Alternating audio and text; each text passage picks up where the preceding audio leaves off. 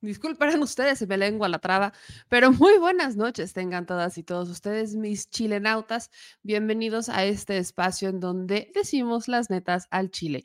Yo soy Meme Yameli y les agradezco que como cada noche se conecten con nosotros para informarse, echar el chismecito político, enojarse de vez en cuando y sobre todo como siempre decimos, decir las netas al chile. Empezamos con, empezamos bravos. Miren, yo pensé que íbamos a empezar un poquito más relajados y que poco a poco le íbamos a, seguir, a subir al nivel, pero no, no, no. Gracias Nuevo León, gracias Nuevo León por darnos momentos así para empezar bravos esta noche del 29 de noviembre. Dado a lo que vamos a informar, porque todo mal, todo, todo mal, quiero pues aconsejarles que se vayan por un tecito de tila, ¿no? Este, que inhalen, exhalen, que practiquemos estas famosas respiraciones de cinco tiempos, no sé, que opten por su mejor pose de yoga, porque honestamente no hay nada bueno. ¿no? Eh, ah, voy a andar más adelante en el perfil, pero nada más como spoiler. El Congreso de Nuevo León termina eligiendo como gobernador interino mientras Samuel se va de licencia al que fue fiscal del caso de Devani. Todo mal, ¿ok? Todo mal todo mal. El que nunca pudo, no el que renunció, no, hablamos del vicefiscal, el que todavía estaba ahí, ¿no? E, el que nunca pudo, el que cambiaba, no, no, no, no, miren, todo de la patada. Pero vamos a, a darle con esto, yo les pido como siempre que nos ayuden compartiendo suscribiéndose, dejan los comentarios, sobre todo en días tan interesantes. Vaya, tiene muy poquito que fuimos a Nuevo León. Les digo que luego traemos un timing en este espacio, pero hagan de cuenta que huelo en dónde va a estar la tragedia. La huelo. Y cuando digo tragedia me refiero a la política.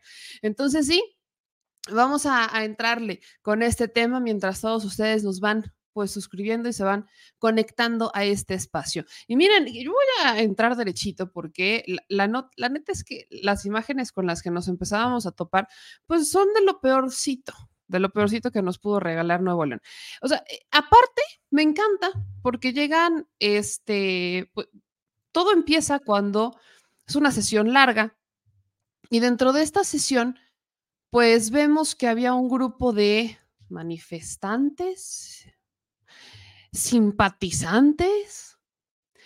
Total, que había un grupo de reventadores, ¿no? Vean nomás las imágenes, vean nomás. Esas son parte de las imágenes que eh, se han recabado en las redes sociales. Ahí está eh, una serie de personas que están justamente afuerita de este pues del Congreso de Nuevo León mientras estaba dando pues lo que era la votación o lo que ya era a punto de ser la votación del el gobernador interino. Muertos de la risa.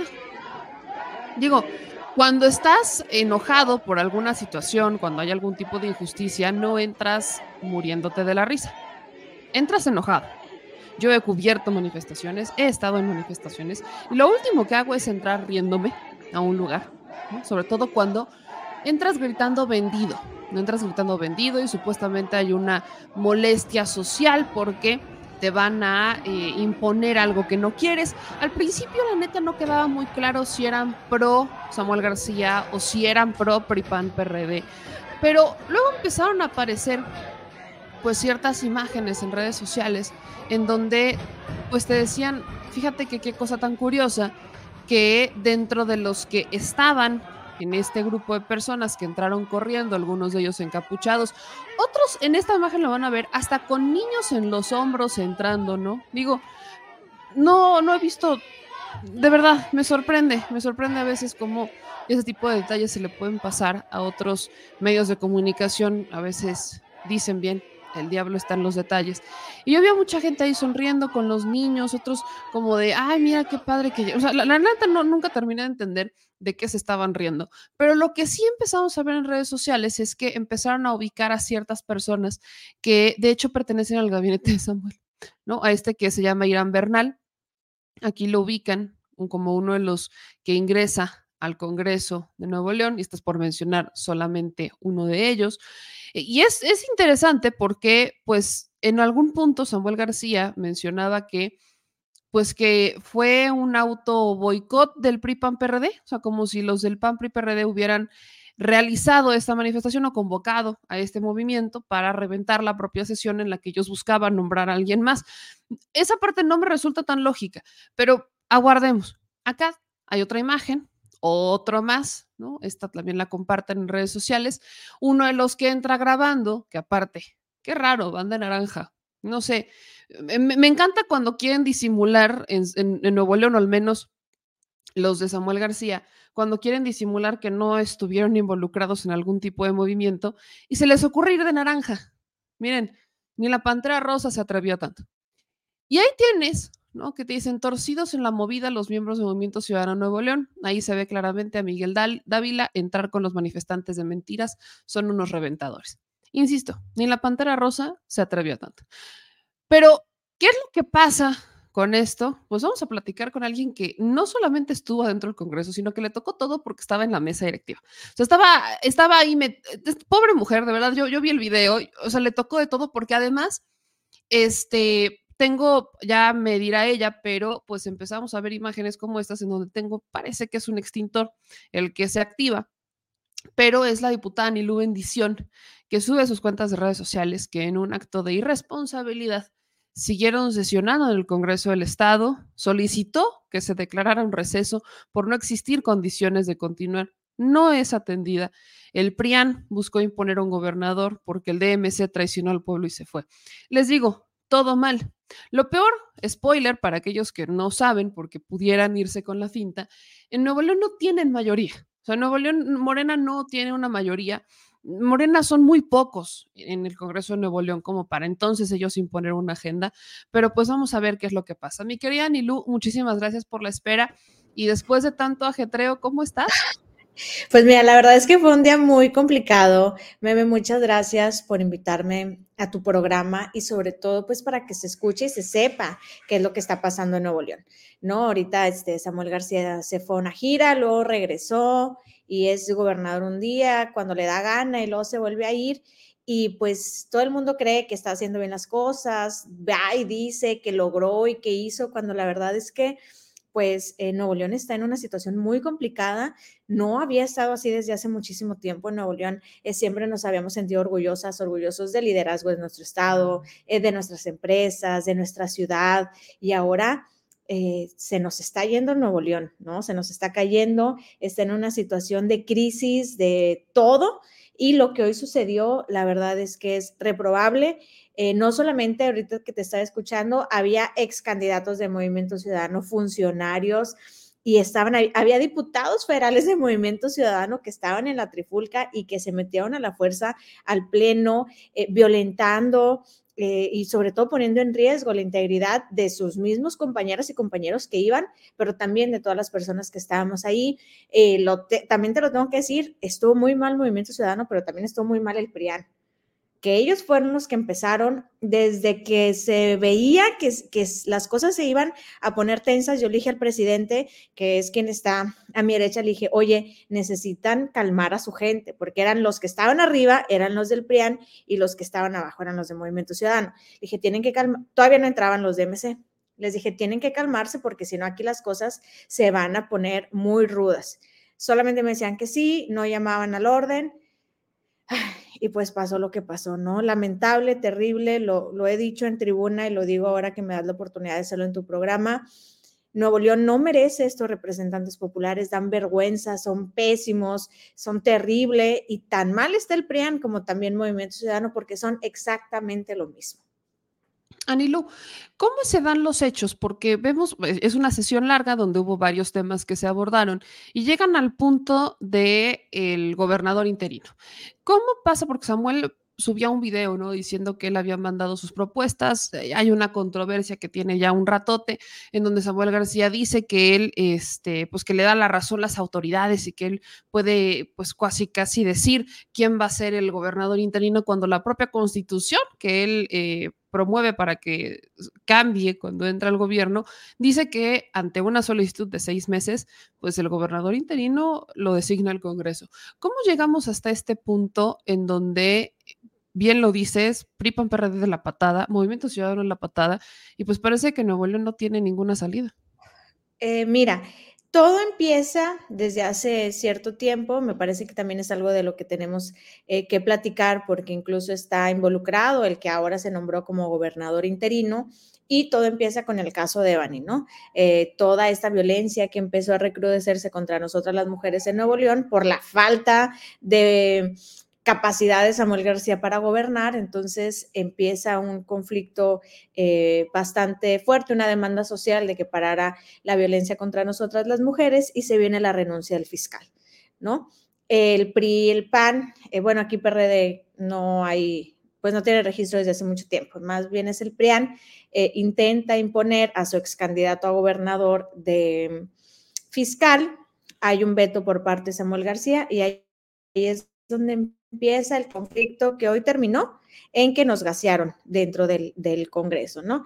Em, se viene, digo, este asunto de la renuncia del fiscal, se intenta nombrar a otro, hay un veto del gobernador, después se arreglan a cambio de 2.500 millones de pesos, empezaron a negociar el dinero del pueblo, el gobierno del estado se echa para atrás, no les deposita esta lana y de ahí se viene toda esta trifulca, ¿no? Ese es el fondo del problema no, el problema no solamente es quién es el gobernador, sino quién controla el presupuesto del pueblo y miles de millones de pesos que están en juego. Eso es lo que, eh, ese es el origen de este, de este problema y lo, también lo tengo que decir, no hubiera pasado esto si Samuel García hubiera cumplido su palabra de mantenerse los seis años en el gobierno. Como no cumplió, como mintió a la gente y se fue a esta campaña, pues ahora necesitamos nombrar a alguien de una serie de entramados jurídicos, demanda contra demanda, amparo, resolución, suspensión, Ahora sí que eh, todo el aparato del gobierno del Estado está solamente concentrado en pelear contra el Congreso y todo el Congreso está concentrado en pelear contra Samuel García y les vale la gente de Nuevo León. No sé, eh, el día de hoy eh, amanecimos con una suspensión sobre que el Congreso no pueda nombrar a alguien, pero también con una resolución de la Corte que nos dice que el Congreso es el único que tiene la soberana facultad de nombrar al interino que necesitamos ponernos de acuerdo.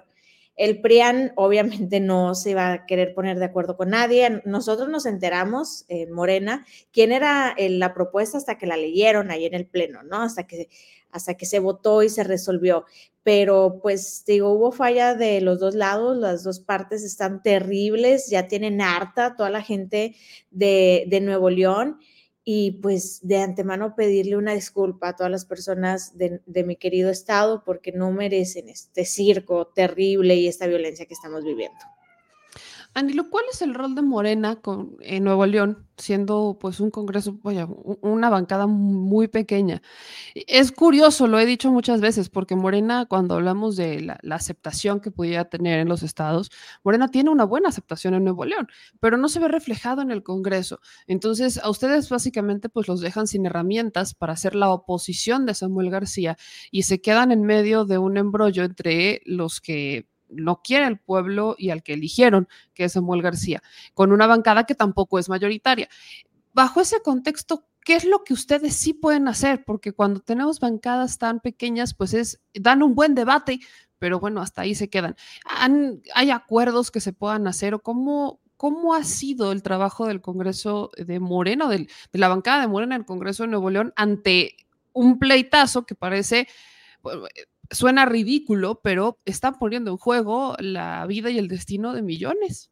Sí, claro. Bueno, primero decirte que en Morena éramos más, este, se cambiaron de bancada, hubo un eh, compra de diputadas, de diputados, de alcaldes, que hasta fue público, ¿no? En, en un escándalo, salían declaraciones del gobernador Samuel García a decir, ahora sí, ahí te van 20 millones de pesos, alcalde, porque te cambiaste de partido. Así lo decía, con una desfachatez eh, que compraba y que intercambiaba dinero público de toda la gente de Nuevo León a cambio de cambiarse a su partido.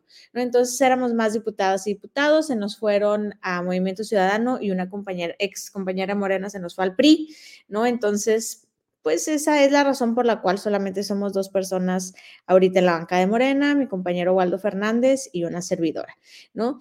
La verdad es que nosotros ha estado la prudencia, eh, también el decir que gracias al presidente Andrés Manuel López Obrador no se ha terminado de caer este estado.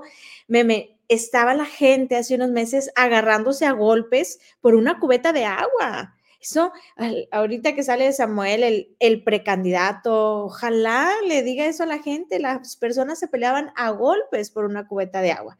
Afortunadamente, el presidente López Obrador, que es un gigante, vino a traer inversiones millonarias a nuestro estado, a construir el acueducto del Cuchillo 2, a terminar la presa Libertad y a generar eh, todas estas condiciones para que Nuevo León no se fuera para abajo. ¿no? Entonces, de nuestra parte, ha sido eh, pues tener fresco a todas las personas el trabajo que ha hecho el gobierno de la cuarta transformación y hablar con todas las personas que podemos, seguir en esta estrategia tan efectiva de nuestro movimiento, que es el de ir casa por casa y recordándole a la gente que aquí está Morena para eh, lo que se necesite y a sus órdenes. Eso es lo que ha hecho que hoy Morena encabece todas las encuestas en el área metropolitana, incluso en la capital de Monterrey, que hoy gobierna Movimiento Ciudadano con Luis Donaldo Colosio. En las encuestas Morena le gana, en el Senado, aunque está la esposa eh, del gobernador eh, como posible candidata, Morena le gana. Morena gana en la mayoría de los distritos porque le hemos sabido transmitir a la gente que nosotros no formamos parte de ese conflicto tóxico del MacPrian y que nosotros hay una opción de sensatez, de gobernabilidad y de trabajo por la gente de nuestro estado. Anilu, llegando a este punto, pues nombran a ya, eh, creo que has dado un contexto de manera breve de lo que ha pasado en estos dos años de Samuel García, pero llegamos a un punto en donde seleccionan a un vicefiscal que es Luis Orozco, que estuvo a cargo del caso de Devani Escobar. Un caso que también retratabas al inicio es quizás el origen del conflicto público. Pero muchos hemos analizado, y aquí voy a partir esto en dos, que el conflicto inicia sobre todo cuando Movimiento Ciudadano decide no integrarse a la alianza del Frente Amplio, que ocurre más o menos a la par de la elección de Samuel García. O sea, digamos que tuvieron un año de de buenas relaciones mientras eh, estaba como este romance de ver si entraban o no. Y cuando deciden no hacerlo, pues ahora sí todos los diputados de Nuevo León, vaya, eh, sí, pues diputados de Nuevo León empezaban a exhibir cómo había ciertos acuerdos entre ellos, cómo todo iba muy bien y entonces ahora ya eh, se, fueron como Sandra Cuevas en, en la Ciudad de México y hablaron hasta de lo que no.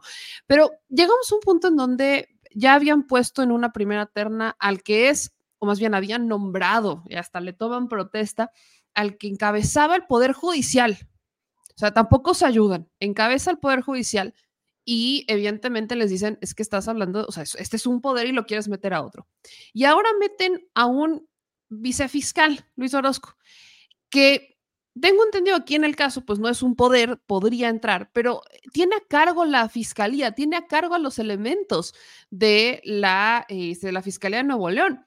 O sea, ¿qué garantías tenemos que si en realidad el pueblo llega y se levanta y dice no queremos a este hombre porque existe un descontento grande con el caso de Devani, pues este hombre no puede incurrir en algún tipo de, eh, de práctica, pues de censura o de ataque o de restricción con los agentes ministeriales. O sea, ¿cómo es, vaya, desde la posición en la que estás, cómo evalúas al PRI y al PAN cuando meten en una primera protesta más bien propuesta a alguien que encabeza el Poder Judicial y en una segunda a un fiscal. O sea, ¿cuál es la estrategia del PRI y del PAN? O al menos se confirmaría que el PRI y PAN tienen secuestradas tanto el Poder Judicial como las fiscalías? Sí, definitivamente. De hecho, a quien nombran como primer interino, que era el presidente del Poder Judicial, fue antes el coordinador de los diputados del PAN.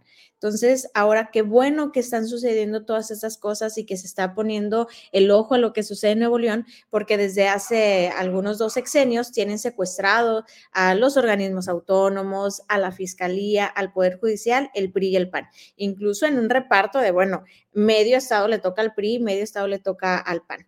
¿No? Así tienen desde, desde hace mucho tiempo y eh, no les importa la opinión de la gente, no les importa nada más que tener la nómina de los organismos públicos, ¿no? Tener el dinero de la gente de Nuevo León, administrarlo ellos. ¿Y por qué te lo digo? Mira, esa desfachatez de primero poner una propuesta del PAN que se cayó y ahora ponen una propuesta del PRI, que es este vicefiscal, imagínate el dolor de todas las víctimas, que son muchísimas, que aún no han eh, logrado esclarecer quién le hizo daño a otras personas, que hay muchísimas carpetas de investigación abiertas, que no se sanciona a los culpables y que hay una impunidad tremenda en nuestro estado por, por parte de la fiscalía que no investiga y también del Poder Judicial que no sanciona. Entonces, eh, eh, dentro de esta desfachatez y hasta el grado de decir es que es el nuestro al que ponemos y con la pena, pues eh, eh, tenemos la mayoría y con esta mayoría podemos hacer lo que nosotros queramos, ¿no? Es, es eh, ya llegamos a un grado de desfachatez en el que, pues no importa cuidar las formas, sino al contrario, buscan demostrar. Nosotros ponemos a nuestras fichas y a nuestra gente. Es triste, es lamentable. En Nuevo León sigue siendo el mismo, incluso va en retroceso cuando eligieron a Samuel García y a las y los diputados del PRIAN. El metro me, me cuesta 7 pesos con 20 centavos. En el 2021 costaba 5 pesos, ya casi le aumentan el 50% el costo del boleto.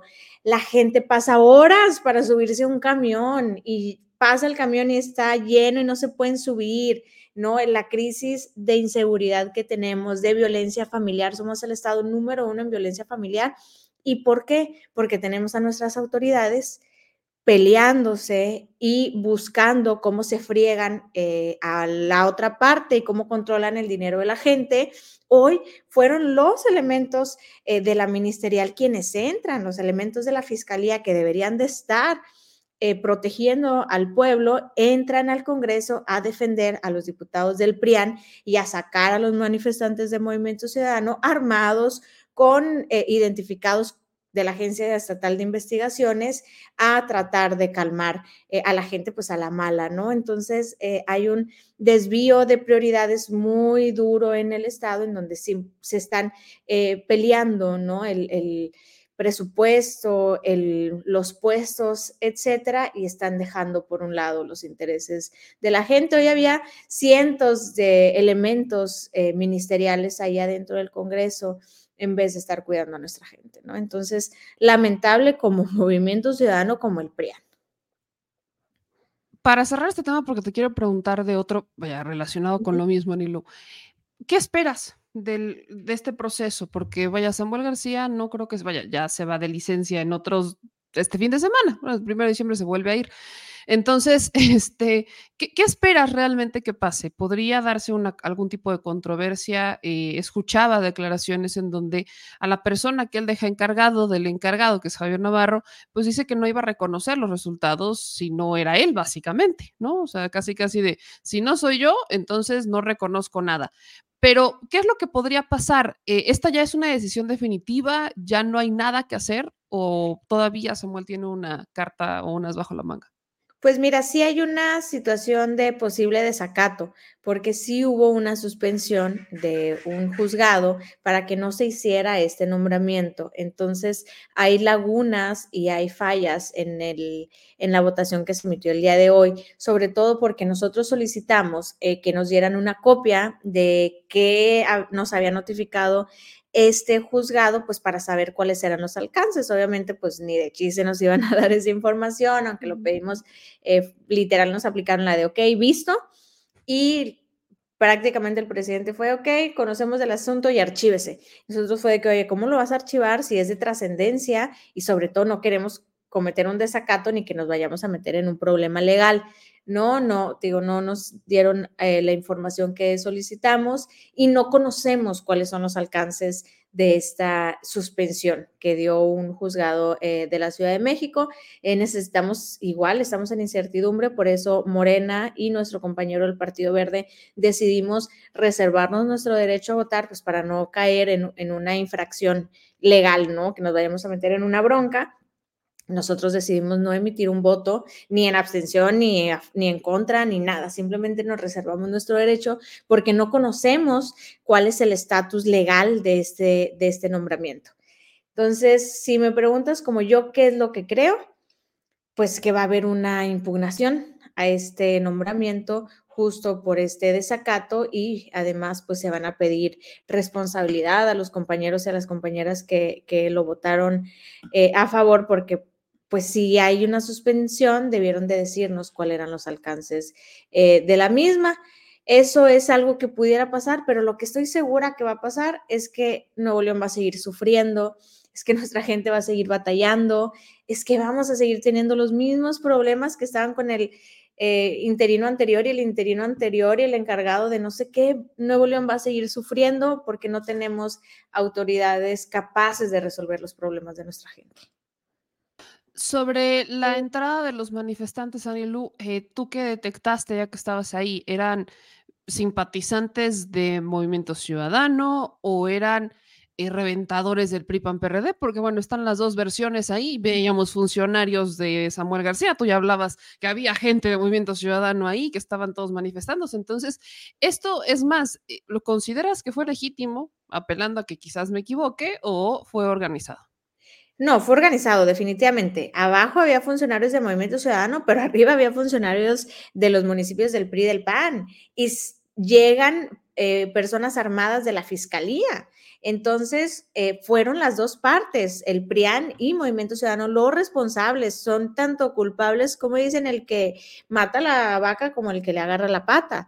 Los dos fueron. Al principio estaban llenas todas las galerías, que es esta parte de arriba, con eh, simpatizantes del PRI y del PAN y empezaron como a agredir mucho a las eh, diputadas de Movimiento Ciudadano que también paréntesis, siempre somos las mujeres diputadas las que salimos a debatir, las que salimos a defender, los pelados siempre se echan para atrás, ¿verdad? Pero bueno, entonces estaban eh, las compañeras de Movimiento Ciudadano pues dando su opinión, ¿no? Y, las empezaron a agredir, las empezaron a insultar, les decían cosas bien feas, entonces ellas obviamente se, se calientan y le empiezan a llamar a sus simpatizantes. Entonces el asunto, y decían, es que también denos chance de entrar.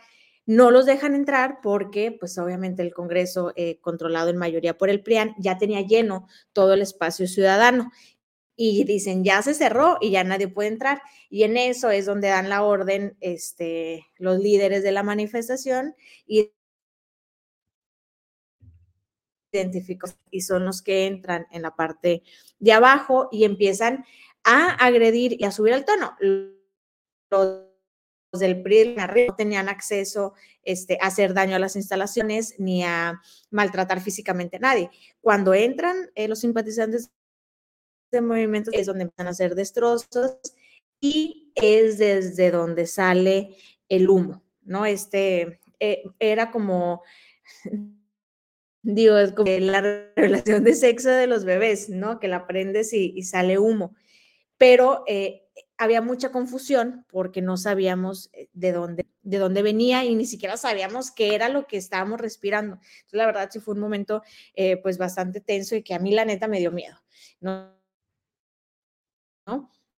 Se empezaron es que no sé quién empezó, eh, eh, van a una a una, pero al principio estaba lleno del PRIAN, después los que entran abajo a agredirnos fueron los de Movimiento Ciudadano.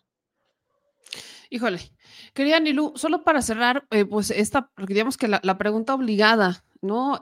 si Movimiento Ciudadano no cumplió su palabra con Samuel García y se va a buscar la, pues la presidencia de la República y tienes a un PRIPAM que realmente tampoco es una opción porque siguen aferrados a estas viejas prácticas y tienes a Marco Cortés y a Lito Moreno llegando a Nuevo León para encabezar una pues un éxodo en contra de Samuel García, pues ¿qué opciones tiene Nuevo León? Eh, recordamos la elección del 2021 que iban muy bien posicionados antes de nombrar candidata y bueno, las cosas los llevaron a un, pues, un lugar no, pues en donde Morena no está en ningún otro estado más que Nuevo León.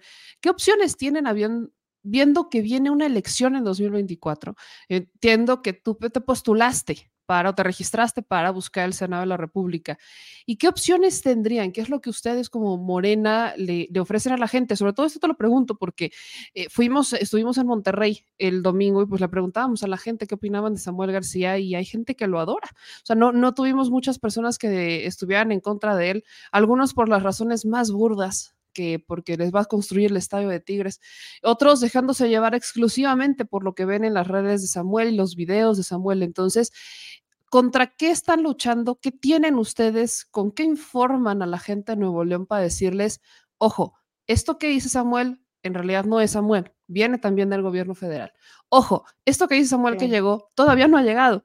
Ojo, esto que dice Samuel que va a construir, ni siquiera, ni siquiera tienen los permisos. O sea, ustedes como diputados, en tu caso como diputado de Nuevo León, ¿qué le dices a la gente? ¿Cómo te topas a la gente? ¿qué herramientas tienes para convertirse en la oposición de Movimiento Ciudadano Nuevo León? Pues primero decirte que en el 2021 íbamos muy bien, las cosas no resultaron eh, porque se cometieron errores, eh, se postuló a personas que no están plenamente identificadas con Morena y con la cuarta transformación, incluso eh, la campaña del 2021 ni siquiera tenía los colores de Morena, etcétera, ¿no? Entonces, ya nuestro error, te digo, tenemos dos años tocando todas las puertas, casa por casa, y explicándole a la gente cuál es nuestro proyecto y explicándole a la gente el daño que el movimiento darían a nuestro Estado. Eh, lo que nosotros ofrecemos desde Morena, sí estoy registrada en el proceso eh, para representar, eh, si el pueblo así lo decide, a Morena en el Senado de la República. Todavía no nos dan los resultados, pero vamos avanzando. Está registrado también mi compañero, el diputado Waldo Fernández, y vamos muy bien, ¿no? La verdad es que vamos, vamos bien. Eh, hemos eh, traído sensatez y es lo que ofrecemos desde Morena, ofrecemos una opción sensata y una opción responsable que va a priorizar los intereses de la gente y no este circo que están protagonizando el MacPrial. ¿No? Entonces, esa es nuestra oferta política, por así decirlo, es apego a los principios de la cuarta transformación, que es no mentir, no robar y no traicionar, apego al programa de gobierno del presidente Andrés Manuel López Obrador y también apego ahora con nuestra coordinadora, la doctora Claudia Sheinbaum, una opción, lo vuelvo a decir, de sensatez, de gobernabilidad, de responsabilidad y sin los vicios de la política tradicional de Nuevo León, que es la corrupción, el amiguismo, el nepotismo y sobre todo la falta de capacidad para gobernar. Tanto Movimiento Ciudadano como el, como el PRIAN, durante más de un año eh, por su pleito, tienen a nuestro Estado sumido en una de sus peores crisis y es urgente que Nuevo León recupere su liderazgo y eso es lo que ofrece Morena. Pues Anilú, te deseo la mejor de las suertes en esto y también la mejor de las suertes allá en Nuevo León después de lo que estamos viendo que pasa en su congreso. Te agradezco mucho que te conectaras y bueno, esta es tu casa, espero que sea la primera de muchas y quedamos al pendiente. Te mando un gran abrazo. Nos vemos, bonita noche y al pendiente. Gracias. Pues ya lo tienen, Anilú Bendición, diputada local de Morena. Híjole, las cosas en Nuevo León definitivamente no están, pero para nada, para nada bien es sorprendente ver cómo hay gente que pues, se deja llevar meramente por la publicidad, llamémosle, ven cómo a veces es importante las redes sociales. Me decían en, este sondeo, vi muchos comentarios en este sondeo que hicimos en Nuevo León donde me decían, es que ¿por qué tú no les dijiste? Gente, yo no puedo llegar a inclinar la balanza nada más porque sí, yo quería averiguar qué es lo que pasaba. Y además, por experiencia sabemos que cuando tienes gente que está eh, dando por hecho algo que vio en las redes sociales de alguien con quien ya empatiza, yo podría decirles misa, a mí no me conocen. Entonces, eh, al no conocerme, a mí no me confían absolutamente nada y no le siembras la duda. Necesita ser alguien de allá quien se, quien se los informe, independientemente de lo que nosotros pudiéramos llegar a hacer. Nuestro granito de arena se, se, suma desde lo que ponemos y desde lo que publicamos en nuestras redes sociales, desde el trabajo que hacemos y ustedes compartiéndolo también, porque la batalla, eh, en el caso de Samuel particularmente, la batalla está en las redes sociales, porque la publicidad de Samuel está en las redes sociales. O sea, la, la manera en la que Samuel, y lo he dicho muchas veces, está pues haciendo su trabajo quizás llamémosle, es a través del, de, permear en las redes sociales de sus impactos impulsados con millones de pesos a agencias como Badaboom detrás de las estrategias de Samuel García. O sea, vaya, se sabe que esto está funcionando y bueno, Badaboom que tantos impactos pudiera tener, pese a que se les cuestiona el contenido muchas veces a Badaboom, pues tienen una estrategia que ha generado millones de impactos. No les importa si es positivo o negativo, les importa el impacto. Y ahí es en donde tienes a un Samuel García con estos impactos, en donde no importa si es positivo o negativo, tiene una buena estrategia y ha aprendido a manejar muy bien su comunicación. A eso súmenle el caso de Mariana Rodríguez y la cantidad de personas que están influenciando. Me comentaban también, meme, me parece sorprendente que la gente de Nuevo León sea la menos informada o la menos politizada, pues porque creen que la transformación no llega. Vaya, pensaríamos que Nuevo León, siendo un estado que no tiene tantas necesidades, por ejemplo, al menos no de las mismas necesidades que se tienen en un Guerrero, por ejemplo, que es un estado azotado por la pobreza y el crimen organizado, Nuevo León tiene necesidades también, necesidades como despertar, abrir los ojos, ver que hay opciones distintas, no creerse todo lo que ven en las redes sociales y no confiarse nada más porque llegan con una buena campaña de color naranja. Mucho se tiene que decir sobre lo que pasa en Nuevo León porque es un estado que genera muchos ingresos, sí, pero también es un estado de profundas desigualdades en donde la gente todavía le hace falta llegar a ese grado de despertar.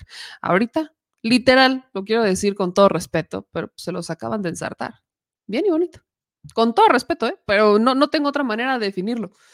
Eh, si no era Samuel García a través de su interino, que es su secretario de gobierno, Javier Navarro, era entonces a través del vicefiscal Luis Enrique Orozco, encargado, o uno al menos de los encargados del caso de Devani, y termina quedando él.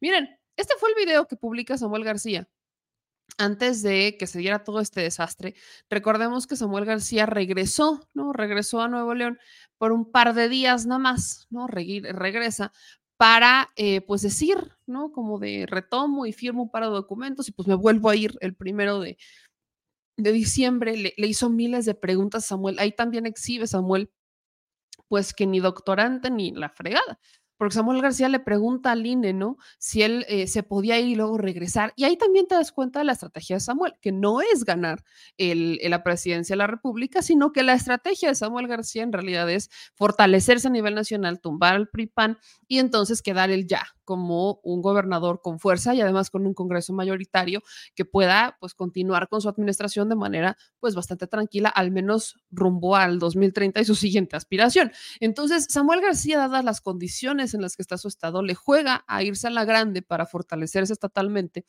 Y esto todo le cae como anillo al dedo, porque tampoco el PRI-PAN le está, le, le está jugando con la narrativa, no están siendo inteligentes. Si fueran inteligentes, pondrían personas que no serían cuestionables. Los dos que han nombrado son cuestionabilísimos. Tienes a el presidente del Poder Judicial, que fue líder de la bancada del PAN.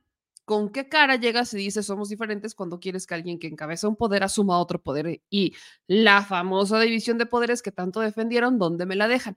Por el otro lado, en su siguiente terna, meten al vicefiscal de Nuevo León, que quedó no mal, sino lo que le sigue en uno de los casos que más ha marcado la historia de Nuevo León, que es el de Devani Escobar que además este vicefiscal Luis Enrique Orozco termina aceptando que hay investigaciones ¿no? sobre los, los funcionarios por un posible, este, pues una posible obstaculización de la investigación de Devani. No, hombre, es una estrella. ¿Con qué cara entonces el PRIPAN puede debatirle a Samuel cuando Samuel les dice que estos acaban de hacer un madruguete? ¿Con qué cara el PRIPAN puede llegar y decir somos diferentes a Samuel y combatir a Samuel cuando Samuel está diciendo vean a quienes están poniendo? O sea, tampoco se ayudan, pero vamos a regresar un poco atrás para terminar de esta historia de ultratumba, literal. Y escuchen lo que decía Samuel antes de que se desatara la trifulca completita. Buenas, nuevas y frías tardes, Nuevo León. Quiero hoy platicarles sobre el gobernador interino. El Congreso del Estado tiene de aquí al viernes para nombrarlo y conforme la sentencia del Tribunal Electoral nos queda claro que debe respetarse el principio democrático del 2021, donde ganó Movimiento Ciudadano. Por eso nosotros hemos ya mandado cuatro propuestas. El secretario general, Javier Navarro, la secretaria de Igualdad y coordinadora de Igualdad para Todos, Marta Herrera, Iván Rivas, secretario de Economía, y Hernán Villarreal, secretario de Movilidad. Los cuatro perfiles perfectamente de mi plataforma, de mi gobierno que darían continuidad al nuevo Nuevo León. Quiero ser sincero que hay diputados del PRI del PAN que sí quieren llegar a un acuerdo. Esos diputados, desgraciadamente, tienen mucha presión de la Ciudad de México. Ha habido casos donde ya hay acuerdo y Alito o Marquito o ambos vienen a Nuevo León únicamente a reventar y se regresan a la Ciudad de México. Un claro ejemplo fue este sábado, que ya teníamos un acuerdo con los alcaldes del PRI y del PAN y vino Alito únicamente a reventar diciendo que tengo que poner a Adrián Fiscal, Adrián de la Garza, o no hay acuerdo. Y eso obviamente es un inadmisible, es un irreductible que no voy a permitir. Por eso le pido en estos días a esos 26 diputados del PRI del PAN que no se doblen, que no dejen que desde la Ciudad de México vengan Alito o Marquito a reventar y pensemos en Nuevo León Pensemos en lo que votó Nuevo León por seis años y sobre todo que podamos como neoloneses resolver los temas de Nuevo León. Voy a estar aquí al pendiente informándoles de lo que venga. Buenas tardes. Y pues ni pendiente ni informo muchas cosas porque pues al final tuvimos un congreso de Nuevo León que en vez, en vez de votar por un, pues por un gobierno o por alguien que no fuera cuestionable, al menos si así lo quieren llamar, pues tenemos a alguien que deciden nombrar por un pues, vicefiscal que quedó mal. Y literal, ¿no? Aquí están las imágenes cuando ya eh, se da el nombramiento del vicefiscal, ahora interino en espera. Y cuando digo interino en espera, pues es literal a que Samuel se vuelva a ir y a ver si Samuel se queda de brazos cruzados. El tiempo tampoco le da tanto, ¿no? Pero tendremos que ver ahí a la bancada de Movimiento Ciudadano, ver cómo funciona. Pero vean, estas son las imágenes, ¿no? Ya de cuando le, le van a, a tomar protesta a el gobernador, pues al gobernador interino de, de Nuevo León al nuevo, pues al vicefiscal interino. Vean, ahí, vean nada más cómo entra este hombre. Vean, vean, vean cómo entra todo engallado con su equipo. Y además, vean, escoltado por todos los ministeriales. O sea, esto es, esto es histórico para entenderse en Nuevo León. O sea, entra el vicefiscal y los únicos elementos que estaban al interior del recinto eran los los de la fiscalía, los que están a su cargo. O sea, no había manera que esto no estuviera orquestado, o sea, sabía, iban, estaban amarradísimos. Vean nomás esto, vean, nomás esto. Ciudadano Luis Enrique Orozco Suárez, se le ha designado a usted como gobernador interino del estado de Nuevo León por el periodo comprendido del 2 de diciembre del 2023 al 2 de junio del 2024. Por lo que para los efectos del artículo 193 de la Constitución Política Local, le pregunto, ¿protestáis guardar y hacer guardar la Constitución Política de los Estados Unidos mexicanos, la del Estado de Nuevo León y las leyes que de ella emanen? y desempeñar leal y patrióticamente el cargo de gobernador interino del Estado de Nuevo León que se le ha conferido? Si no lo hiciera así, que la nación y el Estado se lo demanden. Muchas felicidades.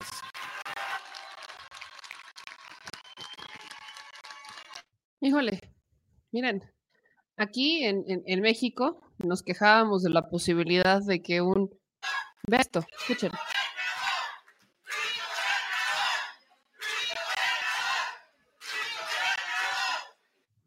O sea, las imágenes que a mí me impactan, y yo se los tengo que decir, es cómo este hombre está escoltado por los elementos de la, de la fiscalía.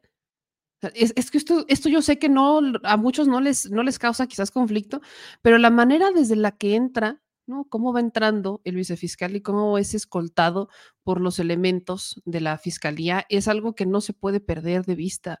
O sea, de verdad es que esto es, es, impactante ver cómo ven, vean aquí están todos los elementos de la fiscalía. De verdad, a Nuevo León le gusta que los traten mal, ¿verdad? O sea, sí les gusta que los traten mal.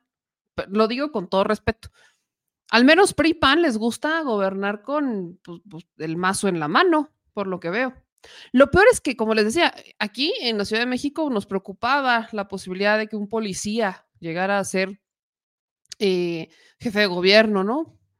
Bueno, en Nuevo León no, no, les preocupa la posibilidad, o más bien la realidad, de que un vicefiscal que está involucrado en un caso de obstaculización en una investigación de feminicidio, ahora sea el, el interino. Neta, ¿no les preocupa? ¿No, ¿No, les preocupa esto?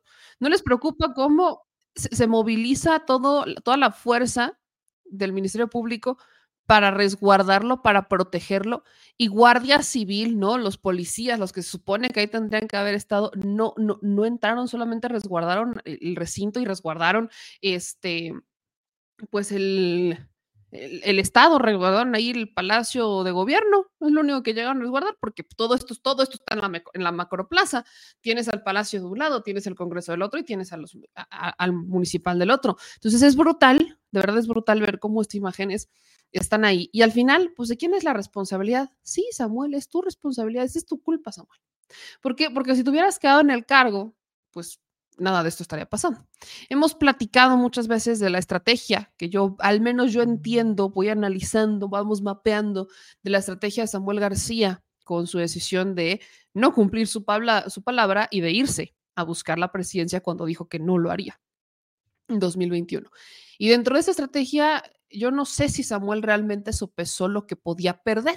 No sé si realmente lo hizo. No sé si Samuel García llegó a un punto en el que dijo, voy a pensar si voy a ganar más o voy a perder con esto. Entiendo que bajo las condiciones en las que está en este momento Samuel García no tiene un Congreso de mayoría, ha intentado comprarlo, eh, ha logrado que el diputados de Morena, alcaldes, se, se volteen, pero realmente no ha, no, no tiene un Congreso. Movimiento Ciudadano en Nuevo León no es lo mismo que Movimiento Ciudadano en Jalisco. Quizás él sea el gobernador, pero no tiene la fuerza que en su momento tuvo Alfaro o la fuerza con la que llegó Movimiento Ciudadano a Jalisco.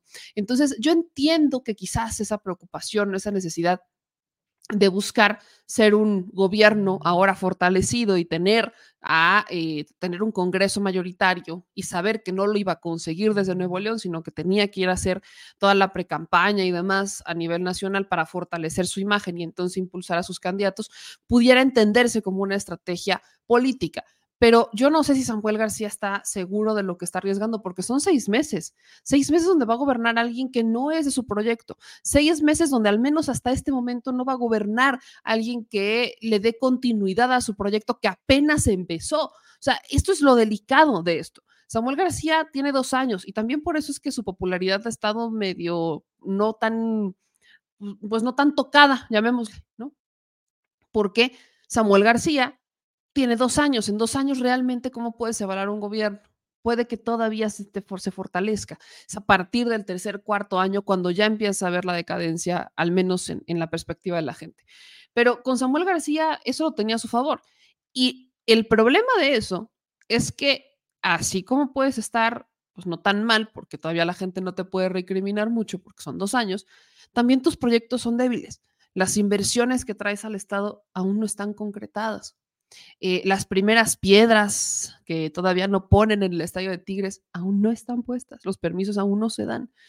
Eh, Samuel García hay muchos proyectos que todavía no ha logrado consolidar, el tema de la seguridad, etcétera, etcétera. Entonces, Samuel García, con lo que acaba de hacer el Congreso, está arriesgando más incluso de lo que podría ganar. Vamos a ver qué dice el tiempo, pero bueno, yo no creo que esta jugada termine victoriosa para Samuel García sobre todo tomando en cuenta que el que se quedaría, al menos hasta este momento, en su lugar, pues es alguien que ha aceptado públicamente que hay investigaciones en la dependencia que, pues de la que él encabeza de cierta manera, porque, pues nada más y nada menos, hay una obstaculización, hay corrupción, hay corrupción ahí. Quiero que escuchen, nada más para darle sabor a esto y para que pues, todos estemos insisto, en la misma sintonía. Quiero que escuchen un poco de las declaraciones que daba este vicefiscal sobre el caso de Devani, que nunca lograron resolver, en donde acepta que están investigando elementos a su cargo por obstaculizar el caso y en donde lamentablemente todo se quedó justamente ahí. O sea, e, estas declaraciones que rescató el vicefiscal son de las últimas declaraciones que da hace un año y son de las declaraciones que así como ustedes las van a escuchar, así se quedó el caso. No hubo mayor avance, no pasó nada. Ahora imagínense qué podría hacer este hombre como gobernador. Escuchen esto. Por parte del padre de Devani Escobar, Mario Escobar, y, no ha sido el único padre de familia que ha hecho reclamos hacia las instancias correspondientes, en este caso la Fiscalía. En ese rubro, eh, Gregorio, el fiscal general, el día de ayer, el día de hoy y en lo personal su servidor también, hemos sido enfáticos en señalar que entre los eh, actos que está haciendo en este momento el Ministerio Público, como también el personal directivo de la institución, es la evaluación de todos los datos de prueba incorporados a la carpeta de investigación, así como la evaluación de la actividad de los servidores públicos involucrados en la ejecución de esos actos de investigación como del proceso de búsqueda de Devani. Ha sido enfático el fiscal general en su comunicado en el sentido de que ninguna actividad, ningún acto u omisión de un servidor público que haya retardado, entorpecido, dilatado o impedido el éxito de la investigación relativa a la localización de Devani será tolerado.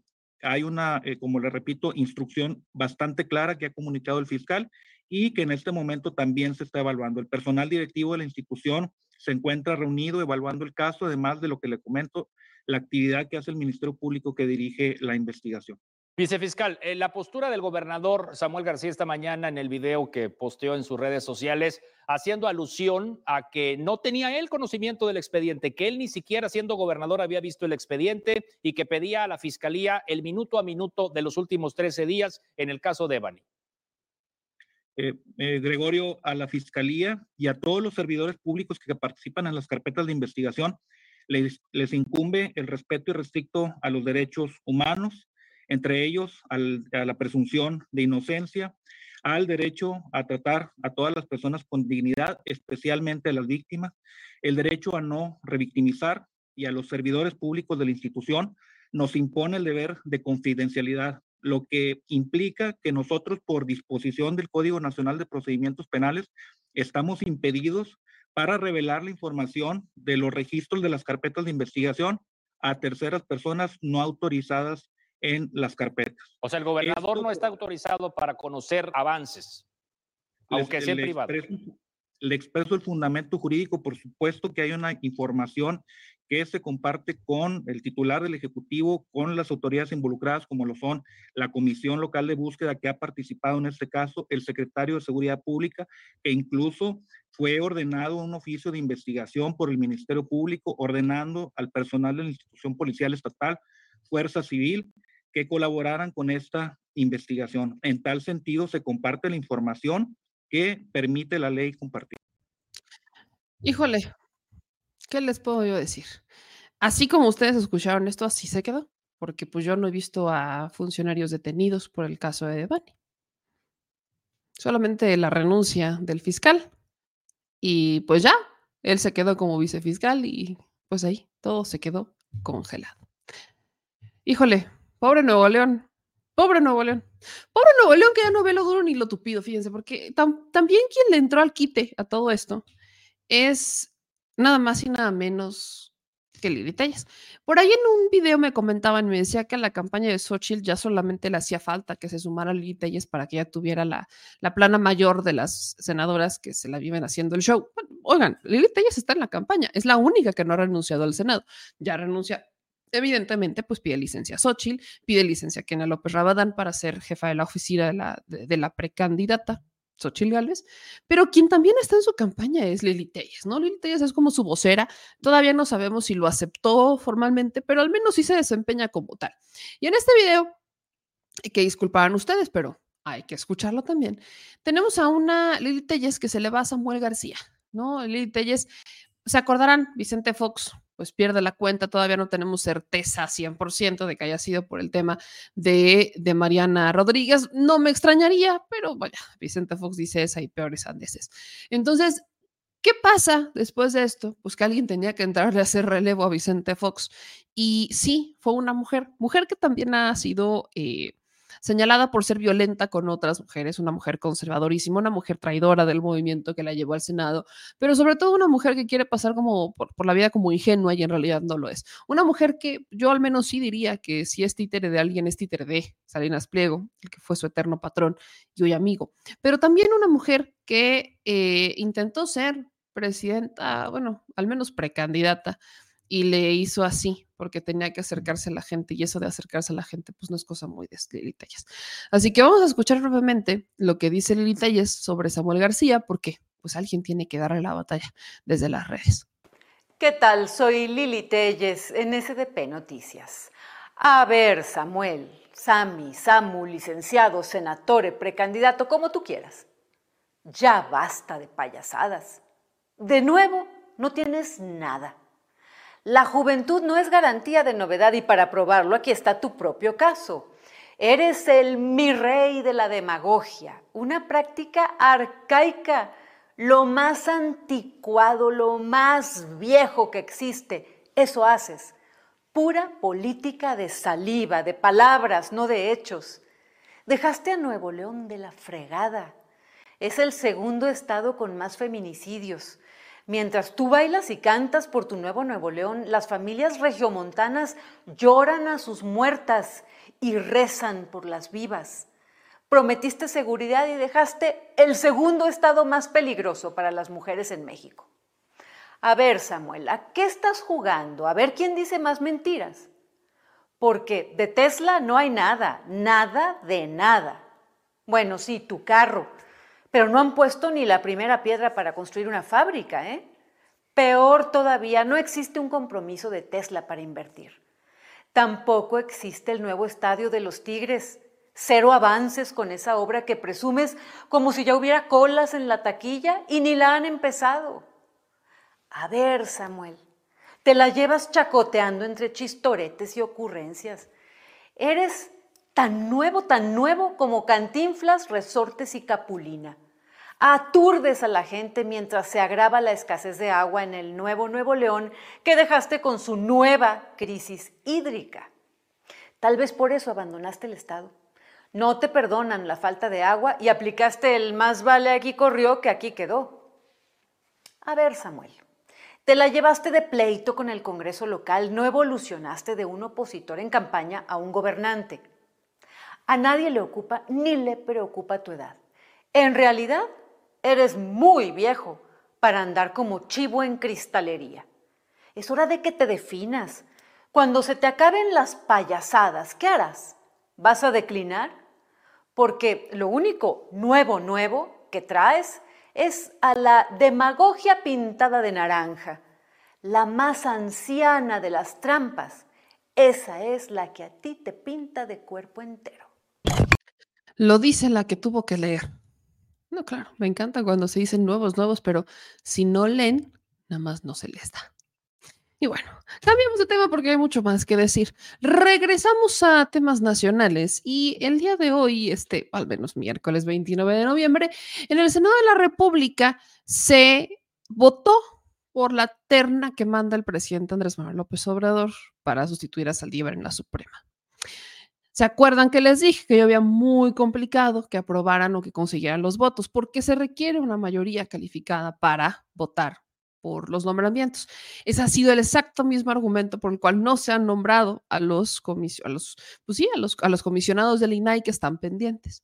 Entonces, bajo esa misma óptica, no es, no hay que tener ciencia, no hay que ser científico, no hay que estar ahí, no hay que ser experto con doctorados y posgrados para saber que iba a ser complejo que se consiguieran los votos para eh, elegir al menos a una de las eh, tres mujeres postuladas en esta primera terna enviada por el presidente López Obrador. Pero acuérdense que aquí las cosas, yo lo dije desde el principio, yo veo una estrategia más allá del camino. Y no somos, no soy la única, somos muchos los que vemos esa estrategia, estrategia al final del camino. ¿Cuál es la famosa estrategia? Simple, que el presidente mande una siguiente terna que volvamos al mismo escenario en donde pues PAN, PRI, PRD, o al menos no se consiga la mayoría para nombrar a la sustitución de Saldívar. Y entonces el presidente ya en una tercera nombrar directamente a quien va a ser el sustituyo, el que va a sustituir, perdón ustedes, a Arturo Saldívar en la Suprema Corte. No, hoy ando, con unas palabras domingueras, híjole, pero ¿cómo les explico? Total que efectivamente no se alcanzan los votos. y entonces, lo que tenemos es a un Eduardo Ramírez, que todavía no pide licencia, sabemos que Eduardo Ramírez va a buscar ser el gobernador de Chiapas y que en cualquier momento solicitará licencia, de ahí que también regresa Ricardo Monreal al Senado para ocupar el, el, pues el lugar y el legado que le deja a Eduardo Ramírez. Y Eduardo Ramírez habla sobre las opciones que tienen ahora, que no se elige a ninguna de las opciones que mandó el presidente para esta sustitución de Arturo Saldívar en la Suprema Corte. Vamos a escuchar lo que dijo Eduardo Ramírez respecto a las opciones que tendría el presidente ahora que eh, fue el primer strike. Nombrar una terna eh, con dos propuestas y cambiar una. Esa es una nueva propuesta. O en su defecto cambiarla completamente, una terna con tres eh, abogadas eh, como propuestas. Se, se, especula que en esa terna segunda podría estar incluida la fiscal actual de la Ciudad de México. Pues bueno, la fiscal Ernestina Godoy es un gran cuadro. Ojalá y lo consideren para que la recibamos aquí en, en el Pleno del Senado. Yo creo que ha mostrado una madurez, ha mostrado un gran oficio político, un gran quehacer profesional y tiene todas las tablas para ser propuesta por el Ejecutivo. ¿Tiene el expertise necesario para llegar a- al pleno de la Corte? Tiene sin duda Ernestina Gordoy todas las credenciales, pero eso es una decisión del Ejecutivo. Nosotros vamos a esperar. ¿Y cree que consuman la, la mayoría? Bueno, si no se construye la mayoría, se agota el procedimiento y lo nombra el Ejecutivo Federal. Pero obviamente lo lo importante es que de esta segunda terna se puede nombrar ya directamente por el si presidente, ¿no? llega la terna y no se alcanza la mayoría calificada, se turna nuevamente al Ejecutivo notificándole y el Ejecutivo Federal, a través de, de las facultades que se haya investido, nombra al ministro que, o ministra, en este caso, que será integrante de la Corte. Senador, ¿ha hablado con el Ejecutivo? ¿Ya va a enviar pronto la terna? Bueno, en ese momento les dije que la, acabo de hablar con la Secretaría de Gobernación para expresarle que se rechaza la, la propuesta.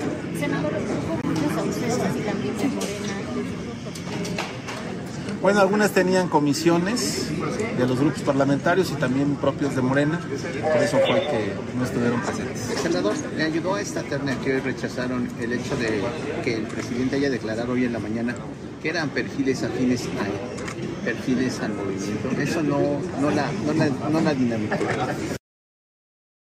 Ahí está un poco lo que decía Eduardo Ramírez. Y es que hay un momento en donde le preguntan respecto a ciertos senadores que se salieron de la sesión. ¿Quiénes fueron? Fueron 13 senadores que no estuvieron en la votación. Fue Carlos Aceves del PRI, Arturo Burs de Morena, Berta Carabeo de Morena, Andrea Cruz del PAN, Dante Delgado de Movimiento Ciudadano, Raúl Elenes de Morena, Ismael García del Partido Acción Nacional, Indira Kempis de Movimiento Ciudadano, Alejandra Lagunes del Verde, Juan Moya del PAN, Nadia Navarro del PAN, Ovidio Peralta de Morena y Nestora Salgado de Morena. Brinca un poco que en una votación tan importante como esta, los de Morena o los de la Alianza, que sean al menos Morena Verde, no estuvieran dentro para que se consiguieran los votos. Eso brinca, dice Eduardo que, pues, que algunos tenían comisiones, pero vaya, sí, por mucho que tuvieras una comisión, también tienes una votación importante, que es el nombramiento de un ministro de la Suprema Corte y no estuvieron presentes. ¿Quiénes fueron particularmente los de Morena que no estuvieron? Néstor Salgado, Ovidio Peralta, este tampoco estuvo Raúl Elenes, Berta Carabeo y Arturo Burs. Del Partido Verde no estuvo Alejandra Lagunes, entonces fueron seis votos que no tuvieron para al menos sumar, ¿no? Creo que aquí podemos entrar dentro de diversos análisis. Algunos pudieran decir, sabían que de todas maneras no iban a alcanzar. Otros pudieran decir, pues con todo y todo tienes una responsabilidad. Vaya, los movimientos políticos que se están dando en torno al nombramiento de la sustitución de Arturo Saldívar en la Suprema Corte indican que nos estamos encaminando al nombramiento que pudiera ser el presidente. Ya escuchaban ustedes las opciones que se tienen. El presidente puede nombrar a quien quiera una vez que se agoten las dos ternas.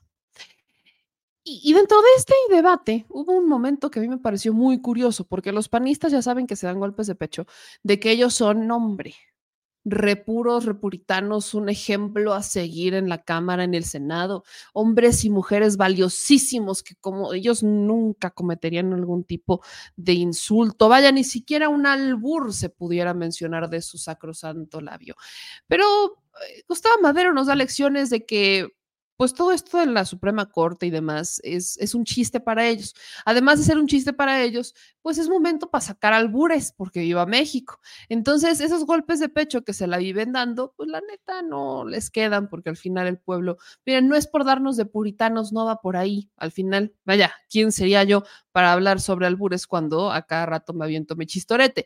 Pero en realidad estamos hablando de senadores, senadores que pues intentan al menos darse estos golpes de pecho y decir que ellos son unas opciones, pero vaya fabulosas, que ellos tienen la, la cara en alto y que ellos son, vaya, impolutos, súper puros y bueno, casi, casi sudan agua bendita. Entonces, quiero que vean esta escena que nos regala Gustavo Madero, senador del partido, bueno, ya no es del Partido Acción Nacional, senador del Grupo Plural, que por cierto forma parte del equipo interno del famoso War Room de Xochil Gálvez. Ya platicábamos que Xochil Gálvez dentro de su equipo tiene mucho de todos, tiene de chile, mole y dulce y escucha a todos, pero pues a la única que nos escucha es a ella. Entonces, Gustavo Madero, vean este gran momento que nos regala. Y luego nos preguntamos por qué a veces Xochitl actúa como actúa. Bueno, creo que las respuestas están dadas. Tenemos que enseñar nuestros votos y meterlo en la urna, porque hay gente que nomás la enseña, pero no la mete. Y hay quien que la mete y no la enseña. Necesitamos que la enseñe y la meta. Sale. Muy bien, hay que enseñarla y meterla. Gran lección. ¿Usted la aprendió? Siga al tío Gustavo Madero para más consejos. Ya sabe, enseñarla y meterla. Nada más que decir, ¿verdad? Nada más. Sigamos con esta triste historia, mi gente chula, divina y preciosa. Vámonos a la Ciudad de México, porque, pues la neta aquí yo tengo que decir que, que, el caso de Marc García Harfush sí me está dando muchas vueltas. Yo yo les, algo en lo que no fallé, debo decirlo, en el análisis y en, el, en, la lectura política, es que Omar se sentía mucho más, mucho más relajado cuando, eh, pues por el tema de paridad, va Clara Brugada en vez de él como el candidato de Morena, PT Verde a la Ciudad de México.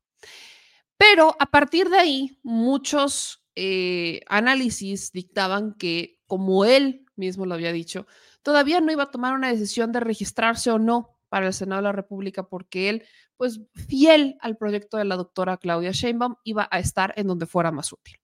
A partir de ahí muchos dijimos, pues es que lo lógico para gran parte de nosotros es que brinque a la Secretaría de Seguridad Ciudadana una vez que, si es que, pues como todos analizamos, va por ahí, Claudia gana, se convierte en presidenta y entonces integra su equipo. No suena ilógico que Omar García Harfush ocupe una secretaría de seguridad, que yo no lo voy a descartar. Todavía eso no queda descartado, porque ustedes se acordarán que cuando eh, Andrés Manuel López Obrador ganó la presidencia, hubo muchos perfiles que fueron senadores y que se convirtieron en parte del gabinete. Uno de ellos, por ejemplo, Olga Sánchez Cordero, fue senadora, después ya toma protesta, presidente López Obrador, y entonces se integra el gabinete y deja su suplente. No lo descartaría, pero estos senadores no entraron por voto, entraron por lista.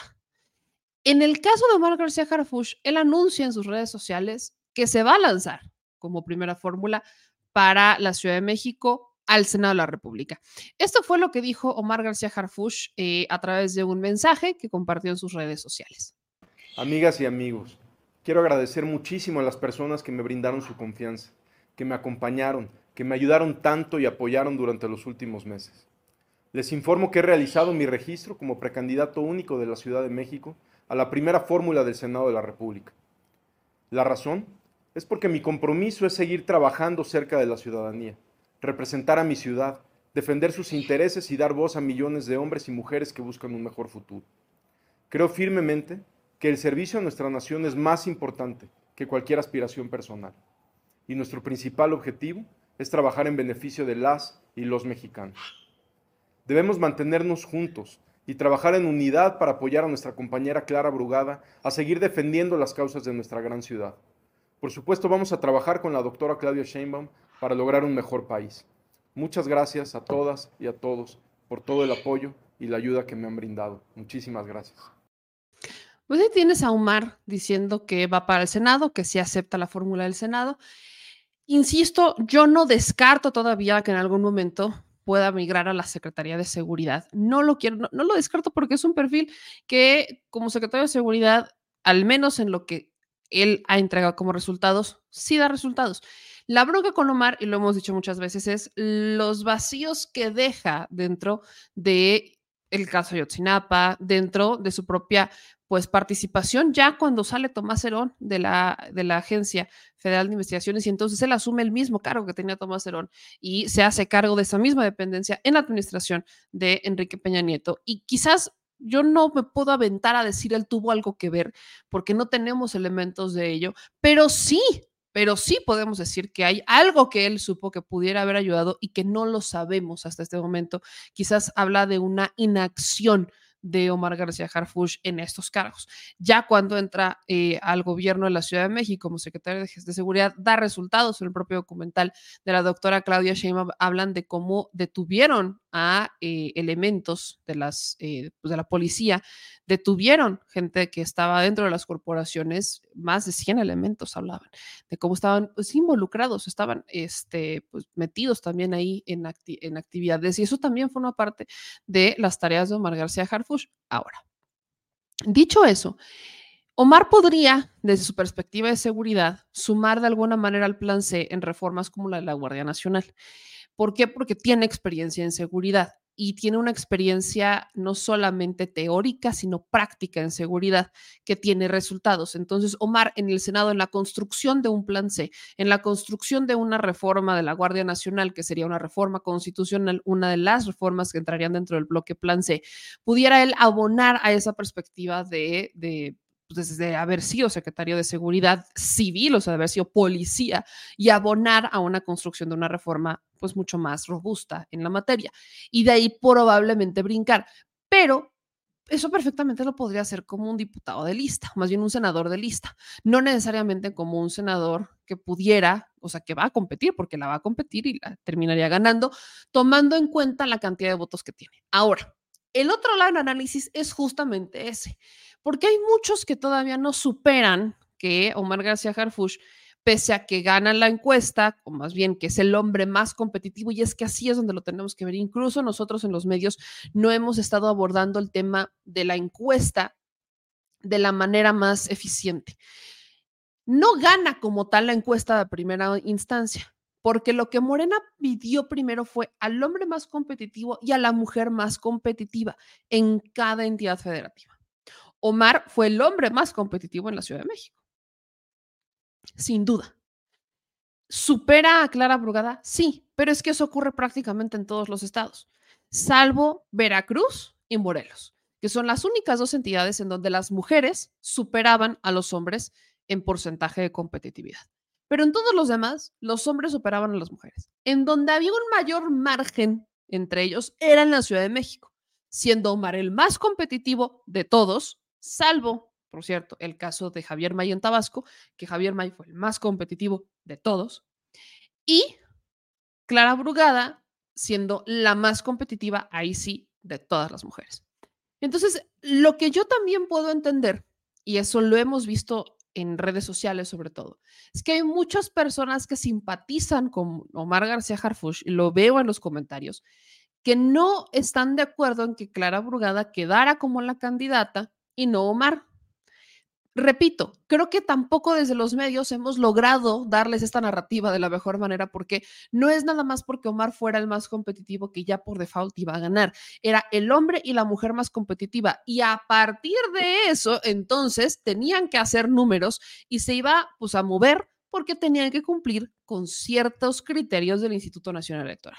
En esos criterios Clara Brugada no podían hacerla a un lado porque fue la más competitiva de todas las mujeres en las nueve entidades, incluso la más competitiva, tomando en cuenta el caso de Morelos y el de Veracruz. ¿eh? O sea, Clara Brugada, la competitividad que tenía, los porcentajes que tenían eran los mejores de todas las mujeres. Tomando eso, además sumas el factor que la Ciudad de México es en donde son más competitivos y no había manera de que Clara no fuera la candidata bajo los principios de tener que cumplir con el INE de tener cinco gobernadoras, o sea, cinco candidatas y cuatro candidatos, y además con el criterio de paridad. Pero lo que me parece muy curioso es la respuesta que han dado muchos hombres, sobre todo son hombres respecto a esto, no son mujeres. Fíjense que Omar tiene una cantidad de seguidoras importantes, pero son los hombres. Y los hombres te dicen es que, y lo veía en comentarios, porque estuve en la mañana en, en polémica en redes con mi querida Luisa Cantú en el canal 14, y yo con mucha curiosidad veía comentarios de los hombres diciendo que los hombres son los que han llevado a la civilización avante. Es gracias a los hombres casi, casi que hemos salido adelante. Esto no es choro, es más, porque yo sé que quizás en este chat tenemos cada vez más personas informadas. Yo necesito encontrarles esto porque de verdad fue para mí una cosa que dije, ah, caray, espérame tantito. De verdad, es una de esas que dices, neta, yo, neta están pasando estos comentarios, o sea, neta estoy viendo estos comentarios. Pues sí, neta estamos viendo estos comentarios, donde tenemos gente que nada más, o sea, que cree que, que los hombres son así de manera exclusiva los que han llevado avante la civilización. Y hacen como que las mujeres nunca hemos existido, como si nosotras pues no más no fuéramos eh, existentes o como si nosotras pues hubiéramos pasado de noche, no hubiéramos pasado de noche las administraciones. Y, me parece brutal ver los comentarios que se empezaban, que empezaban a salir en, pues, en el chat en vivo.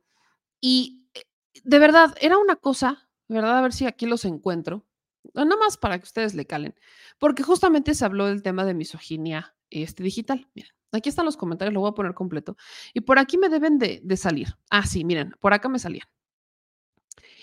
Víctor Manuel Segovia dice, solo por ser mujer, aunque no se tenga la capacidad, se puede acceder a una responsabilidad que debe de estar en los mejores o el mejor.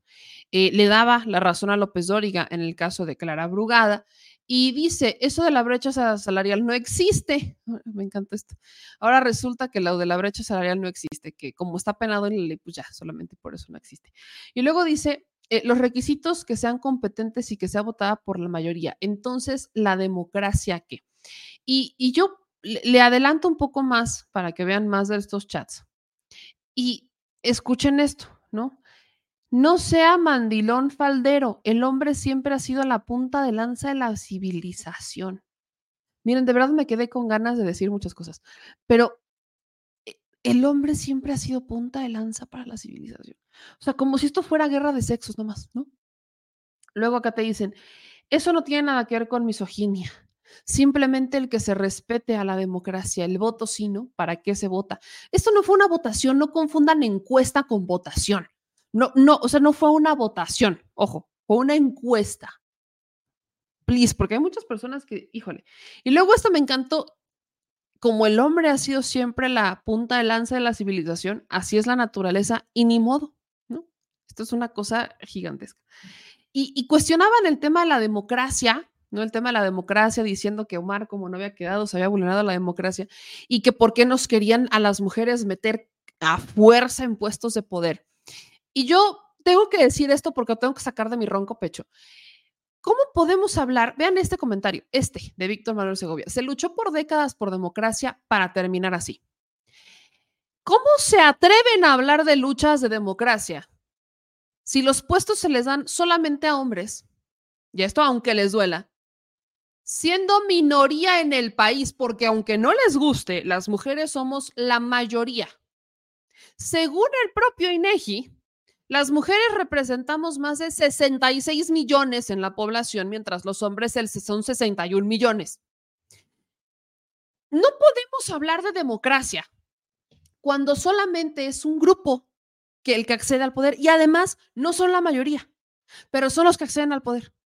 Históricamente, yo sé que esto puede dolerle a muchos hombres, quizás a otros no, pero es imposible que se entienda así. O sea, no, no, no, no logro concebir cómo hablan de es que la democracia estuvo en juego porque ahora nos meten a las mujeres por regla. A mí tampoco me encanta que tengamos que ocupar de cuotas de género o que tengamos que ocupar de reglas del Instituto Nacional Electoral para que las mujeres entremos. Es muy triste ver cómo todavía los un grupo social, y no solamente diré hombres, considera que las mujeres no podemos gobernar es muy triste. Aquí, por ejemplo, este comentario me, de Ricky, híjole, de Ricky Calavero. Caballo, perdón, Ricky Caballo.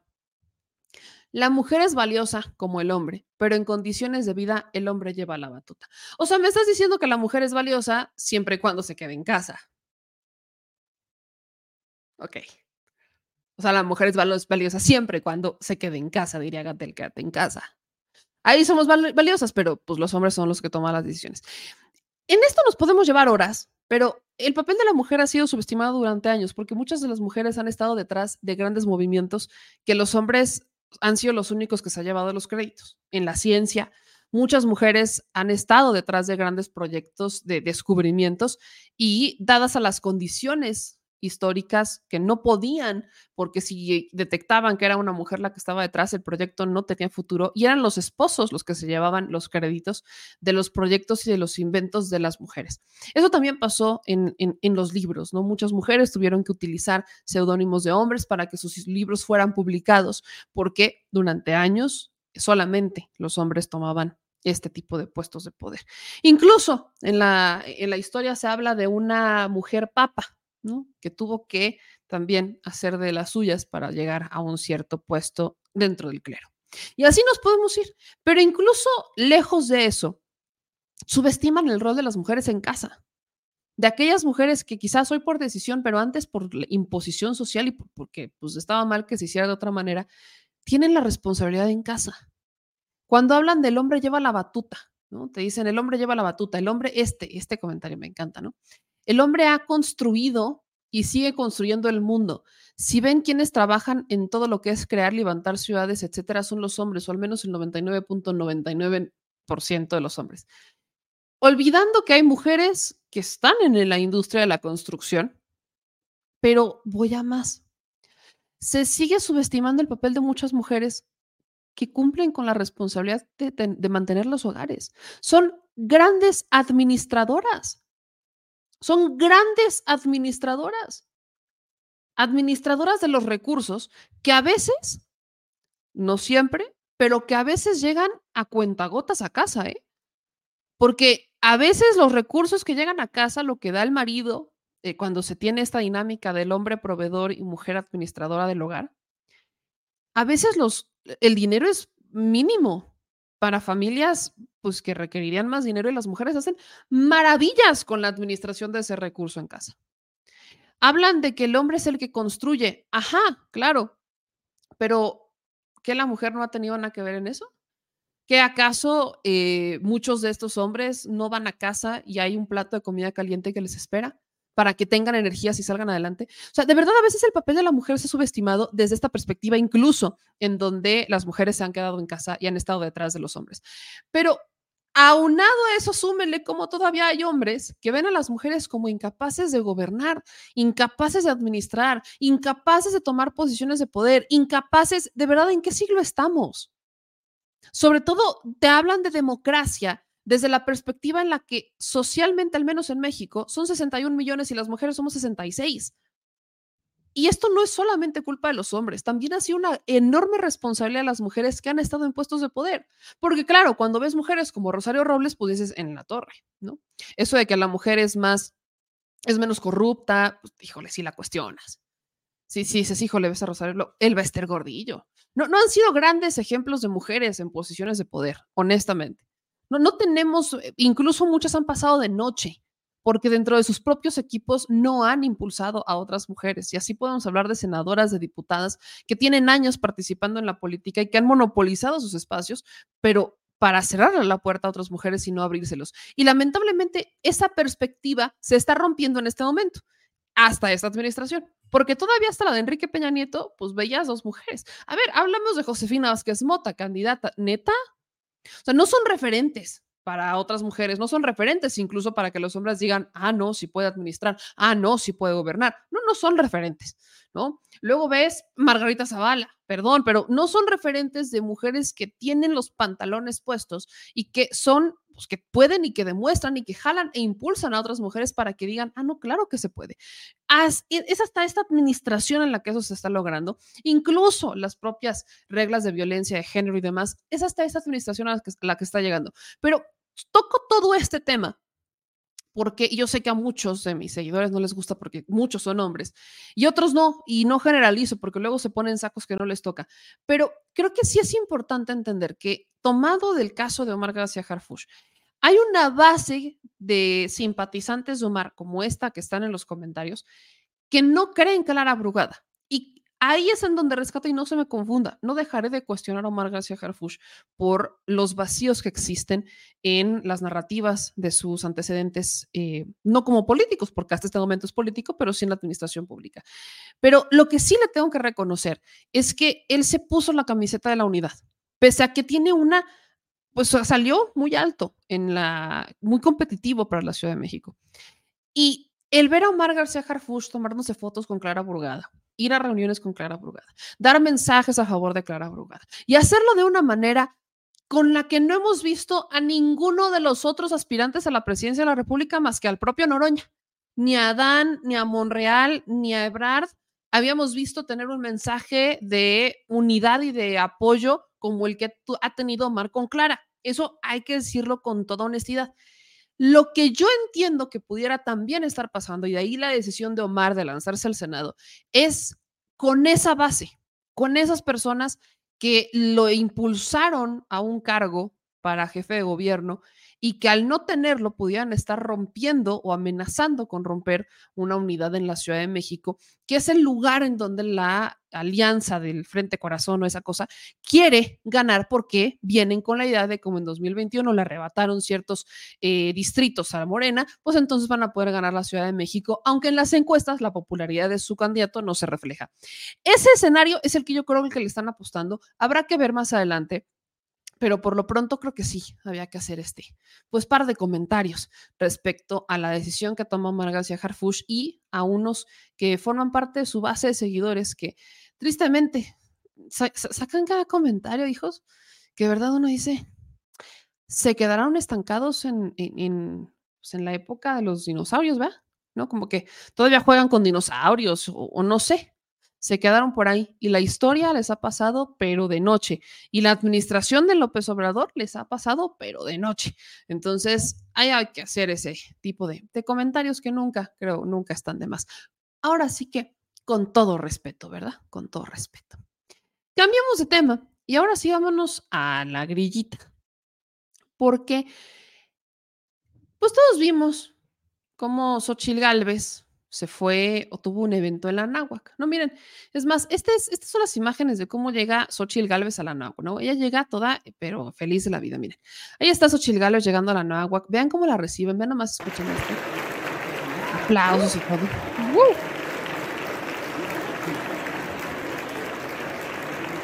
Eh, todo muy padre, ¿no? Entonces reciben a Xochil Gálvez en la náhuac, en un evento con estudiantes y te anuncian los medios de comunicación y simpatizantes de la propia Xochitl, sin acarreos. Eh, Xochitl Galvez llena eh, auditorio de la Náhuac.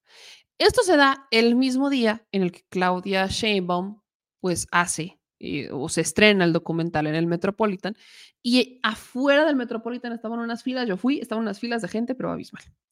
Entonces, al mismo tiempo, el mismo día, sacan estas imágenes de, no, miren, ella estaba, atascó, ¿no? El, el, auditorio y demás. Si ustedes ponen atención, atención, pero neta ponen atención, los únicos que realmente la reciben así, pero bien emocionados, son los que están en la parte de abajo. Normalmente estos lugares de la parte de abajo pues terminan estando reservados para gente que pudiera no ser de la universidad, que pudieran ser maestros, amigos, papás, e incluso llegas a ver uno que otro por aquí, pues ya cabecita blanca. O sea, no estamos hablando de meramente estudiantes, porque te, aparte te quisieron vender, vean, por aquí. Por aquí ustedes van a encontrar espacios vacíos, uno, espacios vacíos, y además encontramos una que otra cabecita blanca. Entonces, así que digas, híjole, vean cómo los jóvenes, los estudiantes estaban requete emocionados con el evento de Sochi, no. ¿Por qué? Vean los propios espacios vacíos en un evento que dijeron que estaba hasta su mami y además vean la cantidad de personas que ya con canas están hasta adelante. Quiero hacer énfasis en eso porque, repito, el diablo está en los detalles. Y esos son los detalles que otros no se detienen a ver y esos son los detalles que cuentan. Porque cuando Xochitl está en su discurso, se dirige a los jóvenes y todo el mundo, no es que Xochitl, hombre, es que como esta señora es el huracán, ¿no? El tornado que llegó a sacudir a Morena PT, que les dio miedo y sigue sin prender en las encuestas, pero bueno. El asunto es que mientras esto está pasando, a raíz de este evento, se empezaron a dar o subir ciertos videos de denuncia en donde los estudiantes decían que, así que digas, híjole, qué emocionados estábamos de ir, pues no, al contrario, los estaban obligando. Vean esta denuncia. La Dirección de Desarrollo Académico de la NAWAC nos está pidiendo asistir a este evento de la candidata Xochitl Gálvez pero nos pide que nos registremos aquí en este sitio oficial de la universidad y que llenemos estos datos. Obviamente estoy haciendo este video de manera anónima porque me da miedo que tengan represalias contra mí, que pueda perder una beca y que puedan actuar contra los alumnos que no asistamos al evento. ¿Qué Ahora, yo sé que muchos dirán, la voz está distorsionada, porque ahora sí salen las denuncias y no salen antes. Pero hay otro video otro video solamente para que vean la emoción, la emoción de los estudiantes de la náhuac. Miren, estaban requete emocionados ellos. Miren, miren, miren, miren. Sí. Vean, esto lo voy a congelar ahí.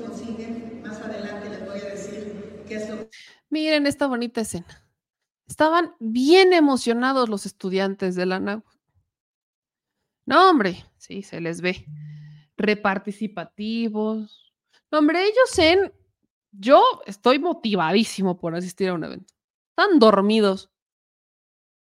Para los que dicen, no, es que eso es mentira, que el audio no sé qué. También los que hemos estado en universidades, porque aunque no lo crean, fui a una universidad y estuve en una prepa este, que tenía, pues es la prepa del TEC de Monterrey en Puebla. Entonces, siempre, sobre todo los becarios, a todo estudiante te decían que tenías que cumplir con una cuota de, conferencias o con una cuota de, de asistencia a seminarios y demás.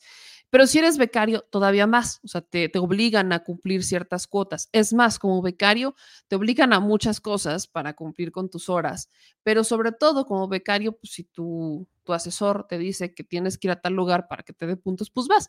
Y normalmente, también seamos muy neta, a esa edad lo único que quieres es, pues, dame los puntos y déjeme en paz. Entonces terminan acudiendo muchos jóvenes, nada más porque pues juntas los puntos y con eso tienes. Eso es exactamente lo que estamos viendo acá. La denuncia está enfocada en eso, que lo están obligando a ir. Son pocos los que pues, alzaron la voz. Y estamos hablando de una universidad privada.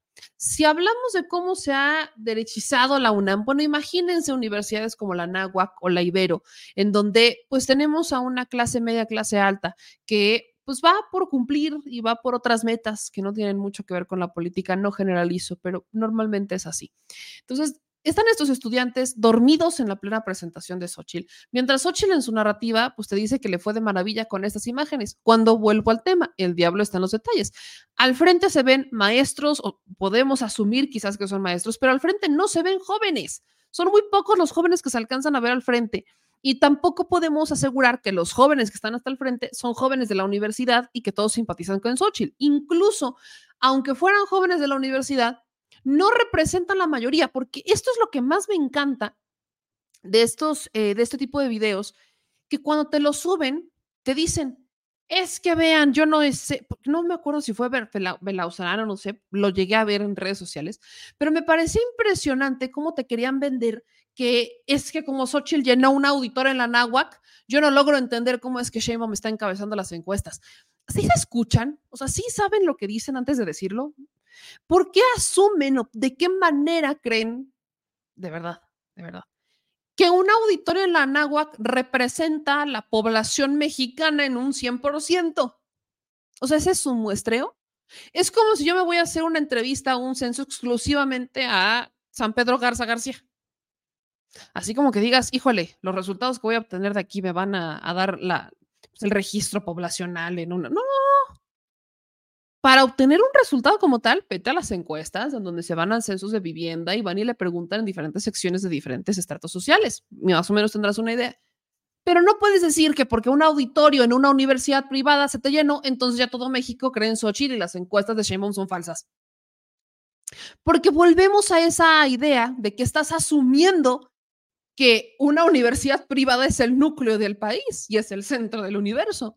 Y no lo es, porque no todos los, vaya, ¿Cuántos jóvenes en México tienen la posibilidad de acceder a una universidad privada? No es ni siquiera la mitad de la juventud que está estudiando. Ni siquiera. Es brutal que no logren entender eso.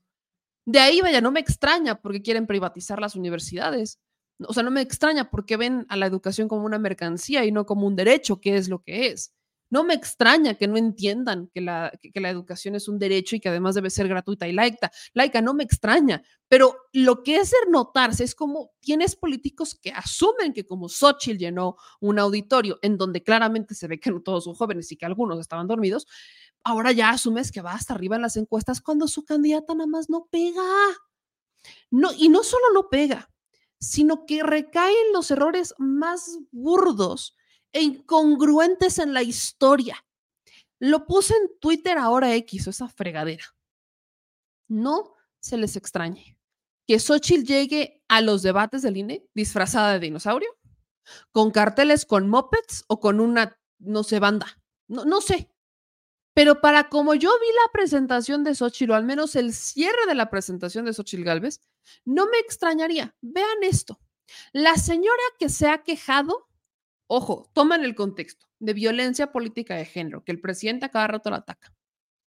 La señora que se ha quejado de que la tratan muy mal en redes, la señora de que se ha quejado de que el presidente este, pues, trae un discurso en su contra. La señora que ha dicho que Claudia Sheinbaum es un títere del presidente López Obrador. Esta señora se le ocurrió una gran idea, o al menos a su equipo de campaña, que yo a estas alturas yo no sé cómo no se da cuenta que la odian, pero bueno.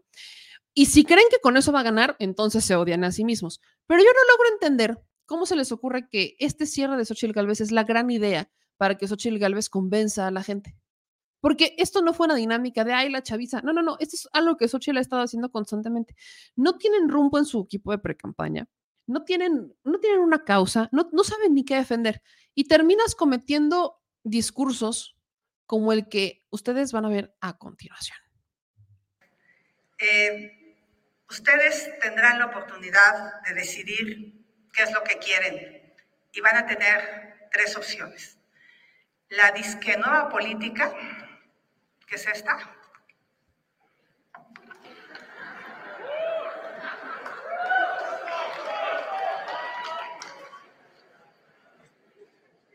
La vieja política, ¿qué es esta? O a una vieja chingona.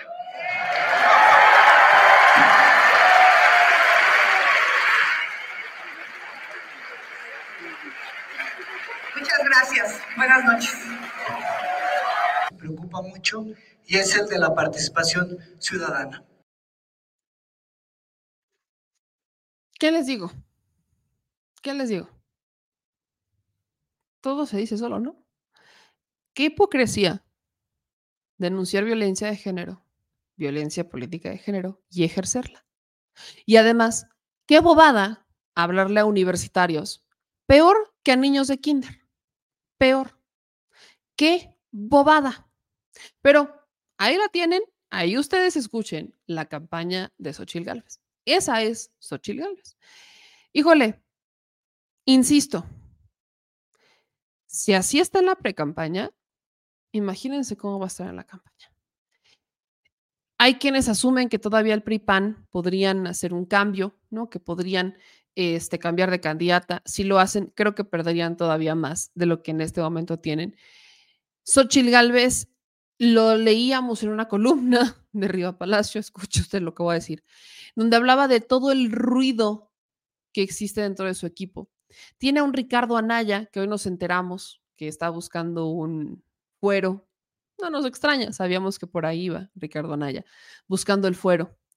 Tenemos a un Gustavo Madero, ¿no? Que ya lo escuchábamos también, muy chistoso, alboreando, ¿no? Con eh, enséñala y métela. tenemos también a un eh, Marco Cortés, Alejandro Moreno Cárdenas.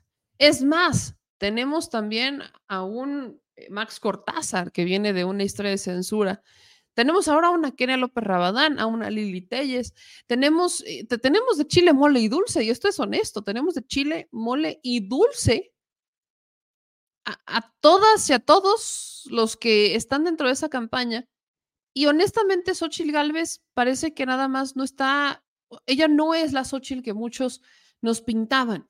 Es muy curioso ver cómo durante muchos años nos dijeron, no, bueno, no muchos años después, muchos de estos de estas semanas hemos escuchado decir que no, no, no, es que Xochitl Galvez es un huracán y Xochitl Galvez no sé qué es la, panacea de la, de la democracia y la historia, y es histórico lo que es Xochitl Galvez y no sé qué tanta fregadera. Pero me parece histórico en realidad cómo es que solitos se están destruyendo. Y lo que aún voy a más, lo que me parece de verdad de, de analizarse, es cómo tristemente ella no se ha dado cuenta o no sé si está jugando con este rol de no darse cuenta y se está prestando al juego. Cualquiera de estas podría ser completamente eh, posible. Lo que es triste es que dentro de la campaña no nos vayamos a centrar en los, pues en las, en las propuestas. Yo sé que muchos dirán, es que ahorita no puede dar propuestas, no, pero al menos debería de defender el proyecto que encabeza. Pero ¿qué proyecto puede defender Xochitl Gálvez cuando ni siquiera tienen proyecto? En cinco años, vamos ya para seis, el PRI PAN y el PRD no han logrado ni siquiera hacerse una autocrítica, entender por qué perdieron y presentar un plan alternativo. Son contados los panistas que son críticos con lo que ha pasado. No hemos visto eso. Hasta entre ellos se boicotean horriblemente. Tienes a Marco Cortés insultando a alguien de Movimiento Ciudadano con que fue del PRI y el que está en alianza con el PRI es él. Tienes a Xochitl Galvez diciendo que nunca trabajaría con priistas indeseables como Alito Moreno, con quien pues ahora se lleva muy bien porque es el dirigente que le, la, impuso cuando tenían una candidata como Beatriz Paredes. Tienes a un Chucho Zambrano que, bueno, no sé, está solamente para la foto, ¿no? Porque apenas nos enteramos que ya también perdió la bancada en, en, en otro estado, ya, ya perdió registro en 19 y contando. ¿Qué van a defender? ¿Qué van a defender? No pueden defender nada porque no tienen nada. Es el caso de Chucho Zambrano. ¿Cómo puedes defender la dignidad cuando no la tienes? Lo único que les queda es amarrar fueros y eso es lo que estamos viendo. Los que integran el equipo de Xochitl Galvez lo que quieren es eso, amarrar fueros. Aprovecharse de las legislaciones para minorías, como son los plurinominales, para entrar, amarrar, quedar entre ellos. Ya veíamos más o menos cómo anda la repartición de, de listas entre el PAN, PRI y PRD, que podríamos tener a un Senado con Beltrones, con Aureoles, con Cabeza de Vaca, con Ricardo Anaya. No, no, no, puro personajazo. Miren, insisto, ni Don Corleone estaría tan orgulloso como en este momento la mafia del poder, conformándose, reconfigurándose para entrar al Senado, aunque sean mayoría y uno que otro al Congreso, solo para amarrar fuera. Eso es lo que estamos viendo. Y Xochitl enfrascada en una guerra contra el presidente, que no es el candidato, enfrascada en discursos en contra de una candidata ejerciendo violencia política de género, mientras ella denuncia violencia política de género en, su contra desde el presidente. Pareciera que, y más bien, confirma el equipo de Xochitl y la propia Xochitl que si Xochitl está en este momento como precandidata es por Andrés Manuel López Obrador. Confirma Xochitl y el equipo de Xochitl que Andrés Manuel, todo lo que dijo en las mañaneras es cierto, que ella ha sido impuesta por un grupo de oligarcas. Xochitl y el equipo de Xochitl confirman, además, que no hay proyecto y no hay ideas en el PAN PRI PRD y que lo que quieren es hacer como una copia pues, bastante mala, y muy mala diría yo, de un proyecto popular o más cercano al pueblo y la mejor opción que tenían era Xochitl con la esperanza de que quizás Xochitl arrebate ciertos votos. Es muy curioso cómo funciona la cabeza de estos personajes, pero lo que no es curioso es cómo el pueblo cada vez está peor. He visto comentarios en donde dicen, Xochitl me da cringe, prefiero votar por Samuel.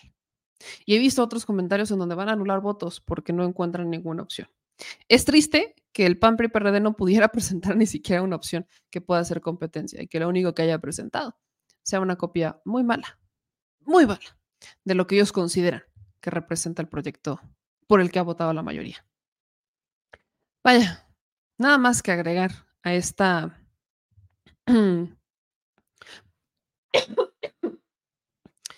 pues este circo, este circo de Xochitl Gales. Ahora, vamos brevemente a, voy a cerrar con, con otro tema, pero hablando de Anáhuac, no hablando de Anáhuac, se hizo viral un video en el que pues veíamos a un joven en Lomas de Angelópolis, otra vez en mi estado, disculpen ustedes, atacando a un elemento de seguridad. Es un video que se hace viral del famoso Mi Rey de Angelópolis, la familia Pereira, ya sabemos que es la familia Pereira, que tienen un antecedente bastante violento, tanto el papá como la mamá, como ahora este joven. El asunto aquí es que otra vez es de la náhuac y otra vez es en la zona de Lomas de Angelópolis. ¿Se acuerdan que no hace mucho otros estudiantes, unos de la náhuac, otros del TEC, habían golpeado a un joven en la Estrella de Puebla, no tan lejos de Lomas de Angelópolis? Otra vez tenemos esta escena en otro estudiante de la náhuac. Miren, pareciera que hasta para hablar sobre Anáhuac y demás tendríamos que, híjole, que de verdad tendríamos que analizar quiénes son los perfilitos. Digo, no quiero estigmatizar a toda una universidad, pero después de las escenas que estamos teniendo, no me queda mucho más que decir que aguas con los estudiantes de la Nahuac. Básicamente se publica este video en donde vemos a este joven, que es el famosísimo mi rey del Angelópolis, irse en contra de un elemento de seguridad en Lomas de Angelópolis, en uno de estos clústeres que son pues, mini fraccionamientos dentro del gran fraccionamiento que es Lomas de Angelópolis. Y cuando digo gran es porque es gigante. Veamos estas imágenes que se hicieron virales y ahorita les actualizo porque las represalias no se hicieron esperar. a pegar, señora. Hay cámaras, no se preocupe, hay cámaras. Por eso las cámaras, tú ya llegaste a pegar. Sí, hay cámaras. Y a mí no me pegues, yo soy menor de edad, ¿cómo ves? Yo no hay cámaras, no te preocupes, hay cámaras. A mí no me vuelves a pegar, cabrón. Está grabando, hay Señora, por favor, no me grabe, hay cámaras. Necesito entrar, necesito accesar, por favor, súbete a tu coche. ¿Le puedes abrir, por favor? Allá está tu carro. ¿Le puedes abrir? Hay cámaras. No, carnal, a mí no me vuelves a pegar. Hay cámaras, hay cámaras. A mí no me vuelves a pegar, güey. Hay cámaras, hay cámaras. Por eso. Yo ni siquiera te levanté la mano. Hay cámaras. Ahora, vemos esta escena, ¿no? Inmediatamente, pues muchos empiezan a, a, tomar ciertas, pues empiezan a asumir qué es lo que pasó, etcétera. El asunto es que lo que nos enteramos ya y eh, que ocurre, al menos el día de hoy, es que terminan pues corriendo a este elemento de seguridad. O sea, al, al que denuncia que golpean, que se llama, que empezaron a decir, no, que se llama Melquiades y no sé qué, no se llama Jonathan, empezamos a compartir estas imágenes. Aquí está esta imagen en particular. Se llama Jonathan, es del clúster 444 de Lomas de Angelópolis. Se llama José Melquiades González Pérez. Él eh, fue golpeado por este joven, eh, termina con la nariz rota y además despedido por la empresa Vima Seguridad por el escándalo. Aquí voy a tocar un tema que me han denunciado muchas veces. No tiene mucho que recibí un mensaje en Instagram, de hecho, en donde me hacían denuncias respecto a las empresas de seguridad. Incluso dentro del eh, lugar donde yo vivo, un elemento de seguridad me, me, decía algo similar respecto a las empresas de seguridad, que no están debidamente reguladas. No es la primera vez que abordamos temas de empresas de seguridad que lamentablemente no tienen a su personal, pero vaya, ni siquiera lo protegen, los contratan por jornadas larguísimas, no les pagan ni siquiera el salario justo. Voy a buscar este mensaje que me hicieron llegar, en donde justo me denunciaban el caso de este, pues de cómo hay, no solo diríamos incongruencias, sino que hay eh, una situación muy lamentable ocurriendo con estas empresas de seguridad. Déjenme por acá, lo debo de tener. Aquí debería andar. Miren, ahí les va. Aquí está eh, les voy a leer, voy a obviamente mantener un poco de, pues voy a mantener la, el anonimato de esta persona, pero lo que me están denunciando es que lamentablemente las empresas de seguridad pues han estado cometiendo una cantidad de injusticias, me dicen. Él esta persona que me denuncia trabaja en una empresa de seguridad privada y pide que llevemos un mensaje, ya que lamentablemente la situación que viven los que trabajan en las empresas de seguridad privada es deplorable. Esta persona está en la alcaldía Álvaro Obregón y pues me dice que lamentablemente hay eh, silencio respecto a las demandas que ellos hacen, pésimas condiciones laborales, jornadas de más de, o sea, de 24 por 24, trabajan 24 y descansan 24 y en algunos casos trabajan 48 y descansan 48. Evidentemente, trabajan estando parados prácticamente todo el tiempo, algunos de ellos no tienen en dónde sentarse mientras están en sus jornadas para al menos descansar cuando hay momentos de tranquilidad y los salarios son deplorables, además de que se les contrata por outsourcing. Eso entre muchas otras injusticias que me dan. Entonces, los pongo en este contexto porque lamentablemente, pues así, con la mano en la cintura, completamente con la mano en la cintura, cuando se hace viral este video, en vez de que se intente solucionar algo, pues como también nos podemos imaginar, lo que termina pasando es que la empresa de seguridad, para no perder contratos, porque dentro del clúster pues pesa mucho más lo que pudiera decir el residente o la versión del residente, aunque su hijo fuera el violento, para no perder el contrato de seguridad privada, pues deciden correr al joven. Este es el comunicado que manda la empresa de seguridad diciendo lo siguiente. Hacemos el conocimiento a la opinión pública que lamentamos los hechos ocurridos recientemente donde uno de nuestros colaboradores fue agredido físicamente a golpes mientras desempeñaba su función de control de accesos. Es totalmente inaceptable que quien se dedica a salvaguardar la seguridad y el bienestar de instalaciones y personas sea víctima de un acto violento de este tipo, por lo que condenamos enérgicamente el incidente ocurrido. Estamos colaborando con las autoridades para esclarecer los hechos y asegurar que se aplique justicia. De igual manera, tenemos eh, como prioridad brindar apoyo médico, legal y psicológico a nuestro colaborador afectado.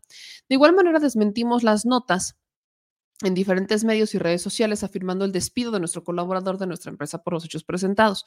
Aprovechamos para hacer extensiva la invitación a todo ciudadano a respetar, colaborar y cumplir con los procesos que realiza nuestro personal de guardias que tienen como único objetivo la protección de ustedes, sus bienes confiados a nuestro cuidado y resguardo, por lo que les pedimos respeto y cero violencia o agresiones. Reafirmamos nuestro compromiso con la sociedad y clientes de brindar siempre nuestro apoyo y repudio a hechos violentos. Seguimos colaborando con la Dirección de Empresas de Seguridad Privada para seguir capacitando a nuestro personal en los cursos necesarios que permitan el desarrollo de las buenas prácticas, cumplimiento a los protocolos de seguridad, etcétera.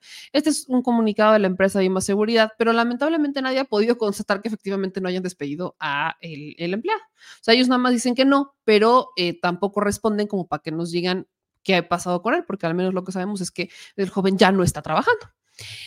Pero a raíz de eso se empezaron a viralizar otros videos en donde se ve a la familia en hechos similares. Ahí nomás para calarle. Ahí les van estas imágenes. Joyita de la corona. Son imágenes de el 2022, de enero de 2022, en el que Paola N que es mamá de Patricio Pereira, el mi rey, el mi rey de las lomas, agrede a una mujer en una terraza de un café en Cuernavaca, Morelos.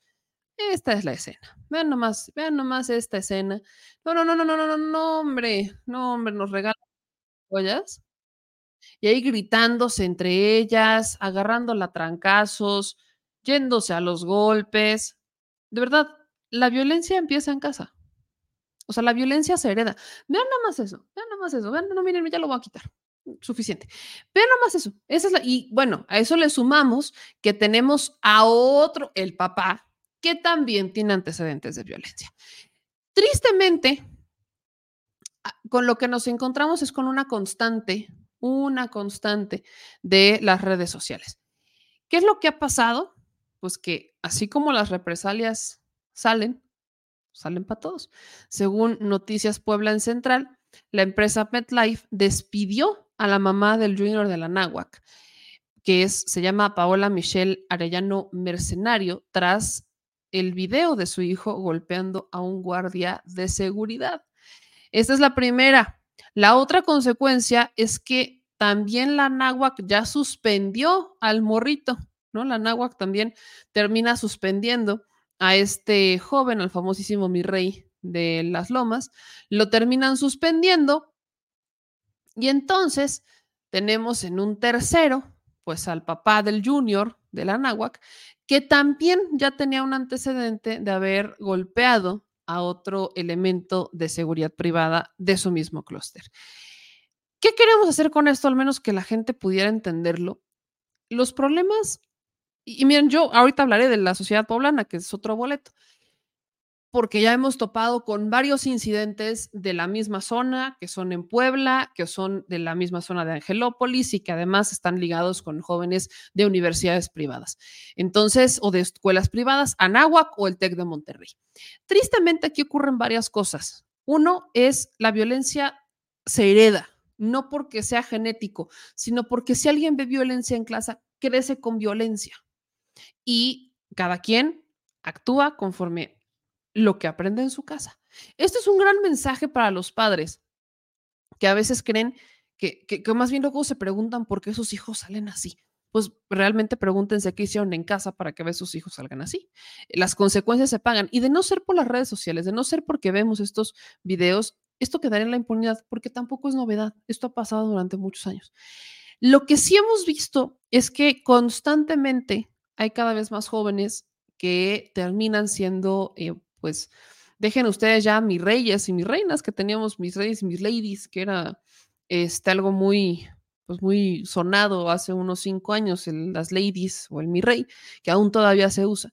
Pero estamos ante un contexto en donde la sociedad cree que es intocable, o al menos un grupo de la sociedad cree que es intocable. ¿Cuál es este grupo de la sociedad? Pues el grupo social que cree que es que porque tiene amigos y tiene cuates va a salir de, la, de, cualquier problema como si nada. En el caso de este, de Pereira, pues tenía nexos con Graco Ramírez, al menos la mamá. Y en los otros casos que hemos visto, al menos uno de ellos está ligado a la política, ¿no? Se acordarán de los golpes de, de la estrella de Puebla que se le fueron a un joven, otros estudiantes, estaban ligados a políticos del Hidalgo. Esa es la constante. Yo he platicado mucho sobre los políticos de café, pero también hay que hablar sobre los políticos de la impunidad, los políticos de la sombra de la impunidad. Esos políticos que no son políticos como tal ellos, pero son amigos de políticos. Son los que en algún momento eran a los que les daban los contratos o el que iba presumiendo que era amigo de tal o cual o que su papá era amigo de tal o cual. Los famosos que te dicen, no sabes con quién te metes. ¿Acaso no sabes quién soy? Ese es el tipo de sociedad que durante mucho tiempo creyó que era intocable y que era impugne simplemente por tener una relación con tal político o por tener una cercanía con el hijo de tal político. Hoy eso se está acabando porque hoy tenemos las redes sociales que nos podemos exhibir y no me importa si eres hijo de tal por cual. Eso de los, el caso de los porquis, que también eran jóvenes, en donde abusan de una menor y tuvieron el favor de un juez, ese es el tipo de políticos, ese es el tipo de sociedad que todavía existe porque aprendieron muy mal en casa, porque no hubo padres con pantalones y que se los pusieran bien para educar a los hijos, y que además ellos tampoco estaban bien educados y terminaron heredándoles las mismas prácticas violentas. ¿Quién paga las consecuencias de esto? La sociedad. Porque ¿qué tiene que hacer un elemento de seguridad que además probablemente mal pagado y con pésimas condiciones laborales, teniendo que aguantar la violencia de un niño que se cree parido por Zeus y por los dioses del Olimpo, porque mami y papi saben que si el niño se mete en problemas siempre lo van a poder sacar, porque así es como a ellos les ha ido en la feria. Si se meten en problemas, tienen un cuate en el gobierno que lo saca. Eso que se retrata en algunas películas, donde sale Damián Alcázar, por ejemplo, de cómo los cuates políticos terminan ayudando a sus cuates que no son políticos para que no estén metidos en broncas, eso sigue pasando. Pero hoy tenemos las redes sociales para evidenciarlos, hoy tenemos las redes sociales para decir, épale papi, aquí no porque seas hijo, amigo o vivas en el clúster 397, quiere decir que eres intocable, no porque estudies en la nagua que eres superior a los demás. Y no, no es un discurso de polarización, es la realidad. No, me encanta cuando hablan, es que están polarizando, aquí nadie está polarizando. La bronca que traen muchos es que no han logrado entender que esta desigualdad no solamente es económica, no solamente es una desigualdad social, es una desigualdad incluso en la justicia. Porque aquellos que no merecen ser tratados como reyes, aquellos que son criminales, aquellos que cometen delitos, aquellos que abusan, los tratan como si fueran intocables, como si pobrecito es la víctima. Y aquellos que son las víctimas los tratan como si fueran los delincuentes. Eso ha generado un histórico rechazo hacia las clases altas. No todas son malas, no. Yo conozco gente de clase alta que es muy buena y que es muy, que, de verdad se tocó el corazón y que ayuda a los demás y no avisa y no anuncia, no lo presume en redes, no salen las portadas de filántropo, vaya, no se anuncia como el filántropo del año. No lo hacen. Porque neta lo hacen porque les da esa convicción y porque quieren. Y no van y piden favores cada que se meten en problemas, asumen las responsabilidades de lo que les toca. Pero se ha asumido que nacer en, que, nacer en casa de, de buena familia inmediatamente significa lo que ustedes acaban de ver, al mi rey de las lomas. Y eso no es cierto. Nacer en casa de buena familia quiere decir que naces en una casa donde te inculcan valores, educación, donde te inculcan ver por los demás, no quedar, no ver una, no, no tener una visión individual. Y eso no ha pasado y la sociedad poblana es emblemática en eso, porque tristemente los poblanos cargamos con un estigma, incluso desde el origen de Puebla, donde antes venían pues los que eran digamos, los apestados de la clase alta en España se fueron a vivir a Puebla. Eran los primeros que llegaron a vivir a Puebla, ¿no? Los, los hijos bastardos, ¿no? Como les dicen, o los hijos fuera del matrimonio, que no me gusta decir bastardos, pero bueno, los hijos fuera del matrimonio de las élites europeas, o más bien españolas, se iban a vivir a Puebla. Entonces, de ahí se ha creado mucho este estigma de que los poblanos son, somos, porque soy poblana, este, guanabís, ¿no? Que queremos aparentar. Yo a veces pongo el ejemplo, que tristemente no son todos, pero eh, la diferencia a veces entre los poblanos y los de Monterrey es que los de Monterrey sí tienen el dinero que dicen tener y los de Puebla aparentan tener ese dinero cuando no lo tienen, porque siempre constantemente poblanos quieren estar entre las modas. Vaya, apenas hacía noticia como había fuera de, o sea, de, de un Starbucks una fila de poblanos porque ya estaban los vasos rojos de Starbucks. Y ahí estaban en fila para un vaso rojo de papel. Hay muchas cosas que decir, pero al menos así tenemos que actuar y que sirvan de algo las redes sociales para aprender lecciones. Lo triste es que por mucho que pudiéramos hablar de avances, cuando se habla de justicia, pues no tanto. Me regreso al caso de los jóvenes que golpearon a otro en la estrella de Puebla no hace tanto, que sus papás los entregan y la justicia los termina sacando. ¿Qué tipo de desigualdad? Más bien, ¿con qué cara los que están arriba o se sienten más arriba le dicen al resto de México, al resto de la población, no polarices, no dividas, hablemos de unión? Háblame de unión cuando la justicia nos trata a los dos por igual.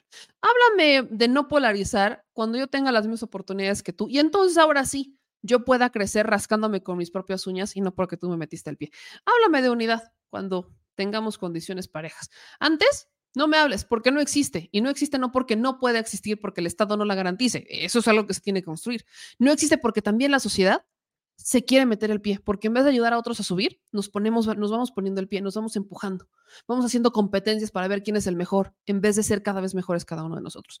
Mucho que reflexionar definitivamente como sociedad y me toca, perdón, porque otra vez es uno de Puebla. Cierro con esta, mi gente chula, eh, me han pedido mucho y tienen razón, no lo habíamos comentado se viene la inauguración del tren Maya. Y en la mañanera le, preguntan justo al presidente, pues oiga, ¿cómo va a estar la cosa? ¿No? Que, cómo va a estar la cosa con el tema del tren Maya, porque hay mucha gente que dice, bueno, ya se va a inaugurar, entonces ya vamos a poderlo usar. Y no, no es todo el, tramo, se inaugura una parte del tren Maya, ya va a estar en funcionamiento una parte del tren Maya, y conforme vamos avanzando, pues vendrán las otras estaciones que se irán abriendo. Y eso lo deja claro el presidente en la mañanera. Entonces, si quiero ponerles este fragmento, pues para que todos estemos informados por si usted no lo fue a ver o no se enteró eh, qué es lo que pasaba, pues aquí un poco de lo que dijo el presidente sobre la mañanera, que es una respuesta que le da de hecho a nuestra querida LITV, que le mando un abrazote gigante. Se va a inaugurar el día 15 el primer tramo, Campeche, Cancún. Eh, no hay todavía venta de boletos. Sí, no hay venta de boletos.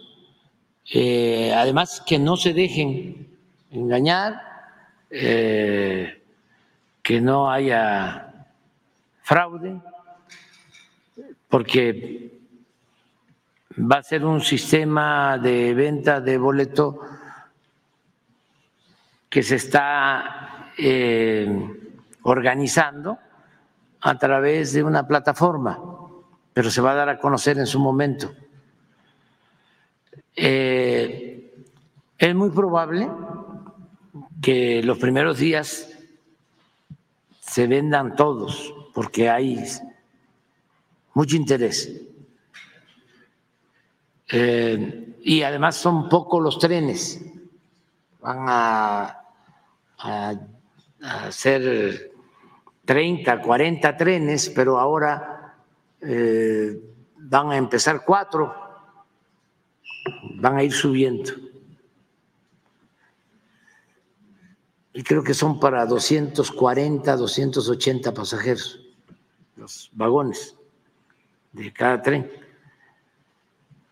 Entonces, que no se desesperen, va, va va a haber posibilidad. No se dejen nada más. Este, que quieren. Que quieren venir. Sí, sí. Sí, por eso también quisimos hacerlo por los paisanos eh, antes de que terminara el año. Lo que pasa que no es fácil, sobre todo eh, de Palenque a, a Cancún, se dejó para el día 31, el último día, porque estamos avanzando en un puente, en el de los Humacinta, que es bastante complejo, es un claro, es el río pues, más grande, pero es un claro de 240 metros, con una lanzadora. No hay eh, columnas. Eh, es un tren voladizo, digo un eh, puente voladizo, ¿sí? Este, entonces, por eso empezamos de Campeche, el 15 a Cancún. Y ya, eh, a ver, por cierto, pregunta a Joao, a ver si no tienen este un video de ayer de cómo van en la colocación de las novelas del puente, porque de eso va a depender para que el 31 sea desde eh, Cancún hasta Palenque. Ahora, eh, se está pensando que sí, nada más se inaugure y empiece. O sea, que el, el primer tren, sí, sí va a ser este, para invitados y para las autoridades, los que han trabajado en el tren, pero atrás ya, esa es la idea, que empiecen,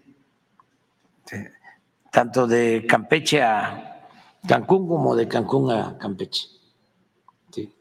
Eh, lo mismo en el caso de Palenque, Palenque, Cancún. Estamos eh, considerando que para finales de febrero ya está todo. O ya es eh, desde Cancún, Tulum, Chetumal, Calakmul, Escárcega. ¿Por qué también no pones el plano para que Escárcega es una estación estratégica, ahí se está construyendo además eh, un taller, una base de mantenimiento, eh, porque Escárcega, el nombre de Escárcega es el nombre, es el apellido de un ingeniero que trabajó en los ferrocarriles cuando se inauguró el ferrocarril del sureste.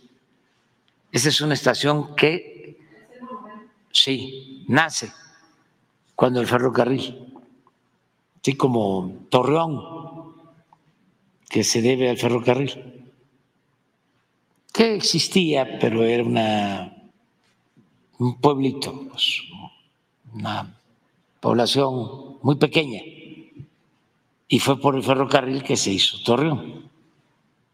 Pero, por ejemplo, aquí está Escárcega, es estratégico.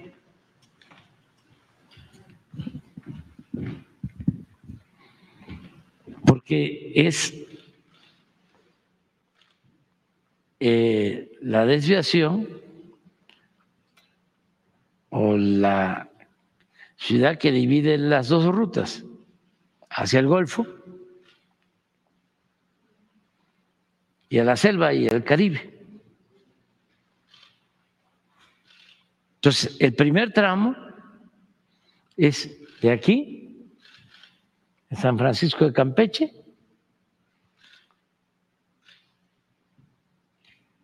hasta aquí. El primero. Este. Este es 15 de diciembre. Y el 31 es todo esto hasta Palenque. Nada más que aquí, aquí precisamente, en Tenosique, que hablábamos de el asesinato de Cuauhtémoc, fue aquí, en la orilla del río, Sumacinta. Se llama el pueblo Canizán. Ahí es donde lo asesinan.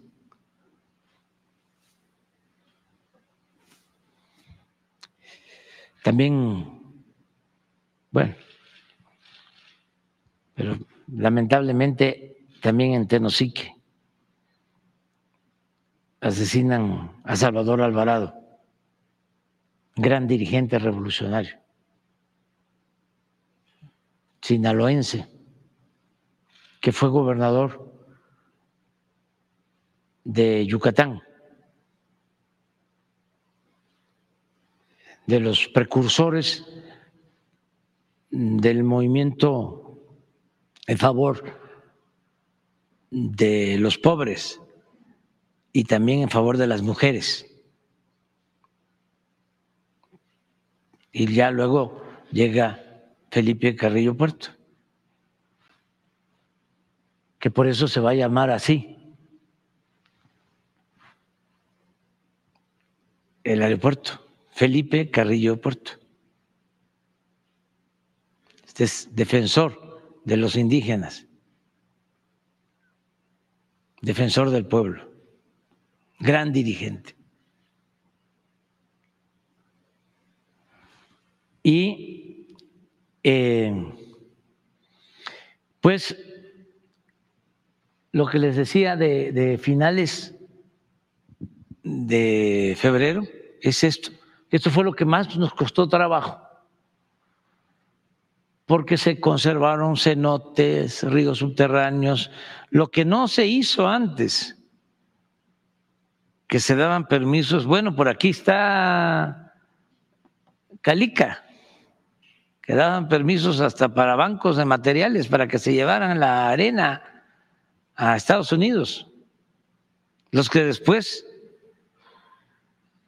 se oponían al, al tren Maya con la misma hipocresía de siempre. Porque el señor Derbez, que era uno de los opositores, no sé ahora que esté pensando, ojalá haya cambiado de opinión, fue a, a Escaret, que está por aquí.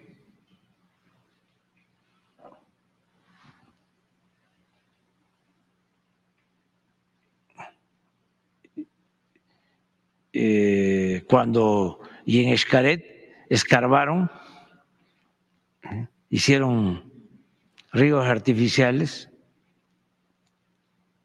y no hubo ninguna denuncia de nada. Y aquí fue donde tuvimos más problemas.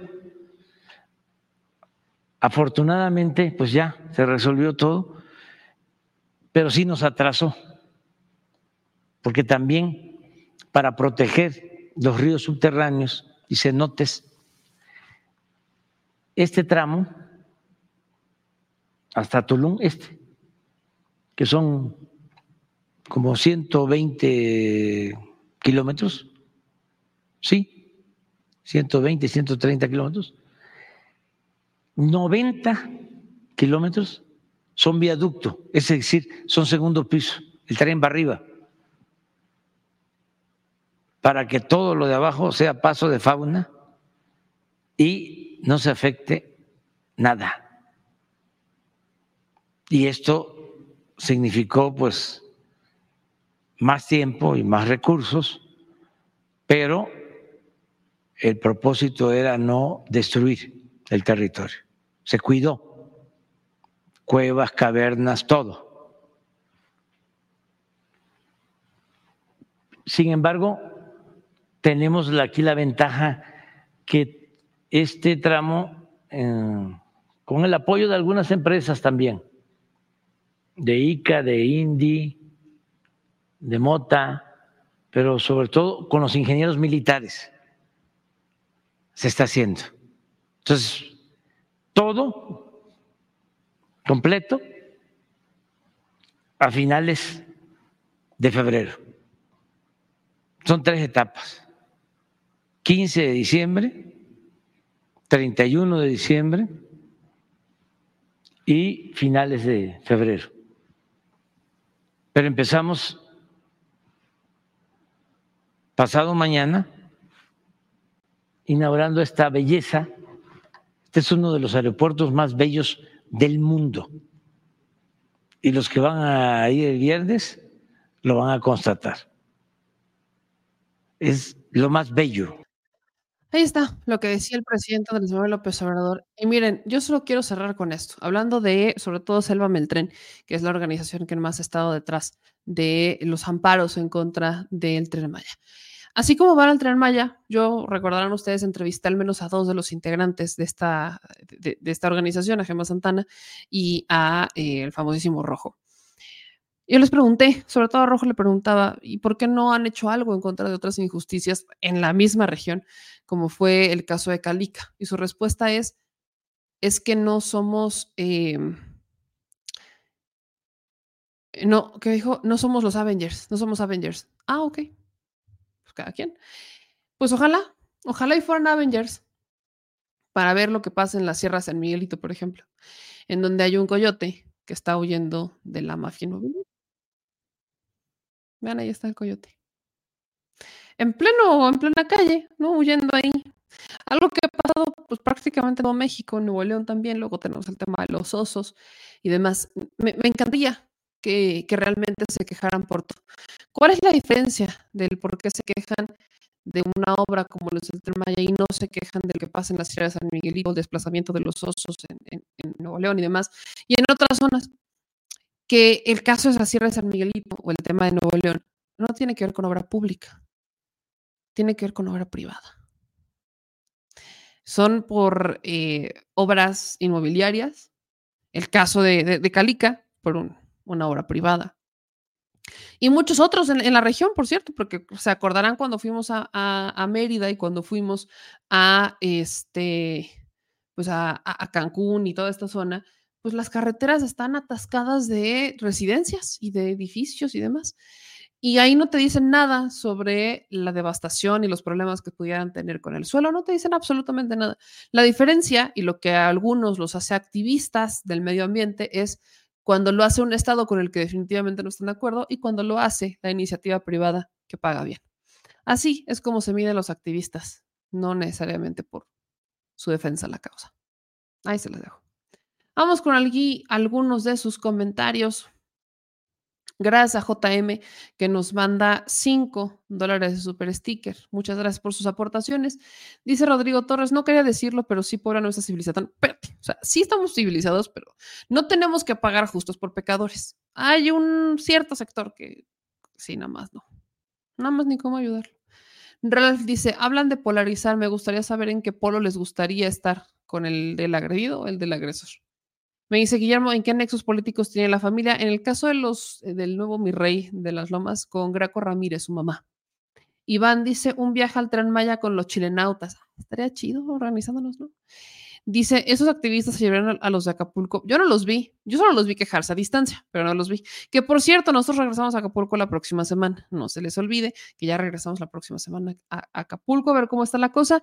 Solamente les voy avisando por eh, temas que me ha dicho el señor productor, está complicada la cosa y no necesariamente por la devastación después del desastre natural, sino por el crimen organizado. Ya estaremos allá para darles los detalles, pero al menos el spoiler no es eh, más positivo. Dice Felipe de Jesús Escamilla, pobre oposición, con razón bien desesperados. Claudia Sheinbaum con una gran aceptación, un gran equipo y sobre todo el gran trabajo que realiza el presidente AMLO, no sabe la oposición para dónde atacar. Dicen Mister eh, Chupacabras, lo del río Sonora. No, también. Luego acá me dicen, me te felicito por tu trabajo. Muchísimas gracias, me queda Laila. Dice eh, otros por acá en otros comentarios. Me buenas noches. Si en México hay empresas, Patito, imagínate en los estados, dice José Luis Castillo. No, bueno. Blanche, la visión les nubra cuando ambientalistas duermen en algunas de estas residencias. Ah, claro, se nos olvida. A estos ambientalistas, claro que sí. En otros de sus comentarios me dicen por acá, te queremos ver en la mañanera próximamente. Ya estamos en gestiones para volver. Hasta este momento todo favorable. Ustedes saben eso qué significa, ¿verdad? No hay que ahondar en el asunto, al menos hasta enero. Eh, dice Alexandra Begumi, yo no vi en la página de Pregúntale al biólogo hablar de Calica, solo de que según el tren pasará por cenotes. Es una chica que se dedica a hacer videos de biología, pero se vio medio raro el video. Ahí está lo que fuimos a hacer del tren Maya. O sea, miren, poco me faltó para llevar mi, mi cinta métrica para medirles los, la, las distancias que habían entre el tren Maya, la carretera, Calica, cenotes. Me acuerdo perfecto de las distancias. A 9 kilómetros está el tren Maya de la zona de cenotes. A 3 kilómetros estaría, el, estaría quizás el primer cenote que está fuera de las garras de la iniciativa privada que pues hicieron suyo un río subterráneo que no debería de ser suyo, pero bueno, ahí está. Y además están a pie de carretera. Calica está juntito, a menos de 10 metros. Entonces, me parece muy extraño que Calica, que hace detonaciones para sacar y extraer el material, pues no, no se le fueran encima con el mismo argumento de los ríos subterráneos o de los cenotes. Me parece extraño. Ahora, ¿eso quiere decir que no se han dado incidentes? Claro que sí, es, pero por supuesto que hemos visto imágenes en donde al momento de hacer los, levantamientos y demás, claro que hay cosas que pasan que pudieran llegar a caer piedras dentro de los ríos subterráneos y demás. El presidente justamente hablaba en la mañana de cómo en una zona tuvieron que hacer viaducto porque no podían ir hacia abajo justamente para preservar el área natural, los pasos de la fauna y evidentemente los cenotes y los ríos subterráneos. Vamos a ver cómo queda esto, pero más o menos algo así hicieron con, el, con, lo del segundo piso, ¿se acuerdan? Que cuando construyó Andrés Manuel López Obrador lo del segundo piso, de esto obviamente me enteré no hace mucho, pero pues uno investiga y de todo hay registro, fíjense, cuando uno decide despertar y abrir los ojos, de todo uno se entera. Y veíamos unos spots que todavía ya aparecen en redes, ¿no? Como decían, se le va a caer. Ahí sigue, ahí sigue. Y bien que lo usan, ¿eh? Porque no veo a muchos que no usen el segundo piso del periférico. Ahí nada más se las dejo.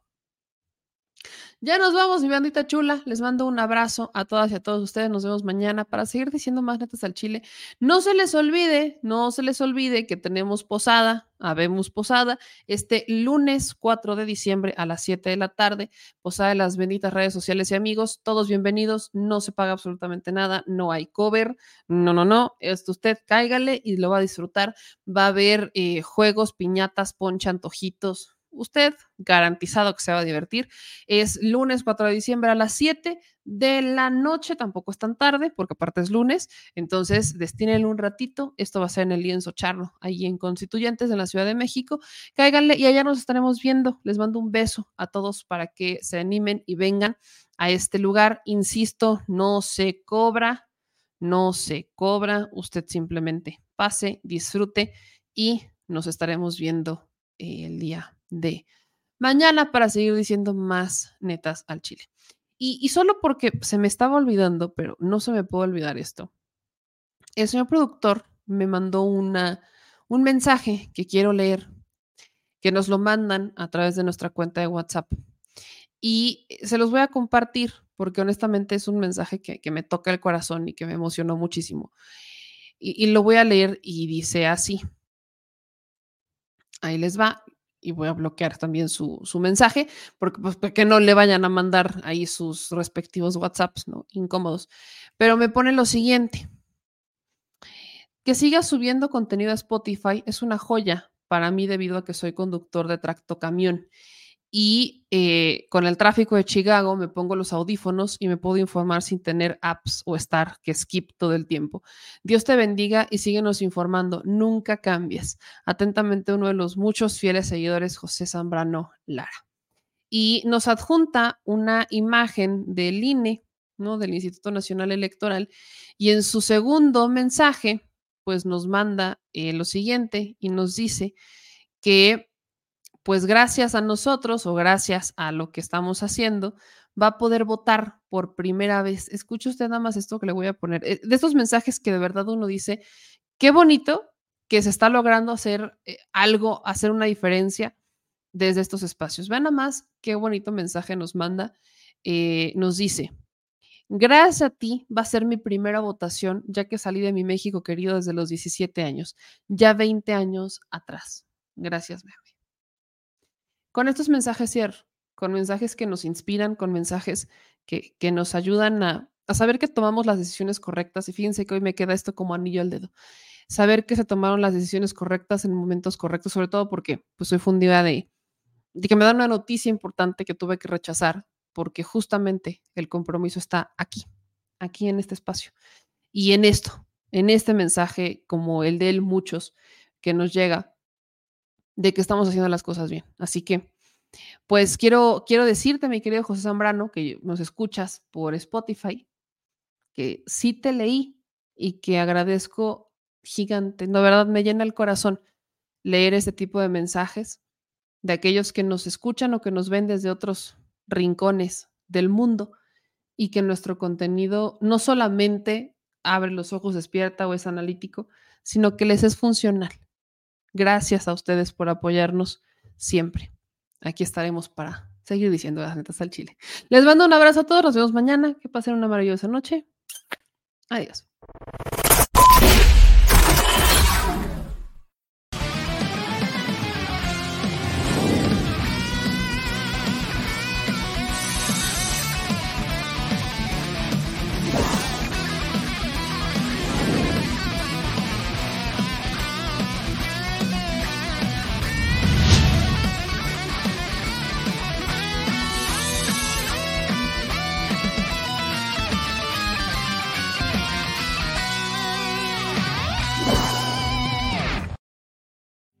Mexicana y mexicano residente en el extranjero. Recuerda que a partir de este primero de septiembre podrás inscribirte en la lista nominal para votar en la elección presidencial del 2024. Para poder registrarte solo necesitas contar con tu credencial para votar vigente y definir la modalidad en la que habrás de ejercer tu derecho al voto. Si no cuentas con tu credencial o ya está vencida, estás a tiempo de realizar tu trámite sin costo en la embajada o consulado más cercano a tu domicilio. Lo más importante es que no te quedes fuera de la toma de decisiones en tu país y participes, ya sea vía postal, electrónica por internet o presencial en las sedes consulares que el INE habilitará para recibir tu voto. Recuerda que además de la presidencia de la República podrás participar en la elección de senadurías y de las gubernaturas de Chiapas, Guanajuato, Jalisco, Morelos, Puebla y Yucatán, así como de la jefatura de gobierno de la Ciudad de México, si eres originario de alguna de estas entidades. En el caso de la Ciudad de México, Oaxaca y Jalisco, incluso podrás votar por una diputación. Por eso es muy importante que tengas tu credencial para votar vigente y te registres lo más pronto posible en nuestra página votoextranjero.mx. Porque México es importante para las y los mexicanos que residen en el extranjero. Y ellos son importantes para México. Al Chile, la indiferencia es el peor enemigo de todos y más de los animales. Los últimos datos del INEGI señalan que en México existen cerca de 18 millones de perros y alrededor del 70% viven en las calles, es decir, casi 13 millones han sido abandonados, extraviados o nacieron en las calles. Esto posiciona a México como el primer país de América Latina con mayor índice de perros abandonados y también con mayor indiferencia al tema. El abandono es un fenómeno que afecta a perros y gatos de todo tipo, no entiende de edades o de razas. El 20% de perros y el 11% de gatos abandonados son de pura raza, mientras que el resto son mestizos. Por otro lado, la mayoría de perros y gatos llegan al refugio en la edad adulta, aunque también son recogidos cachorros y animales de edad avanzada. El maltrato animal también está presente y nuestro país aún está en pañales, pese a que se está comenzando a legislar para crear sanciones más severas a quienes cometan ese tipo de delitos. Por eso es importante la participación ciudadana y pedimos tu ayuda. Es hora de dejar de callar y ayudar a darles voz a quienes siempre están ahí para darnos una patita. Educar, esterilizar, identificar, reflexionar y adoptar es básico para revertir la tendencia. Pero si tú no tienes la posibilidad de adoptar o rescatar, ayuda a diferentes organizaciones que ya lo hacen. Angelitos peludos,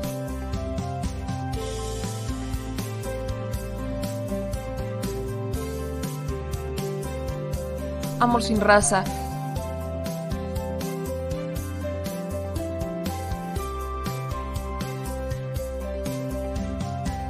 Frida Puebla.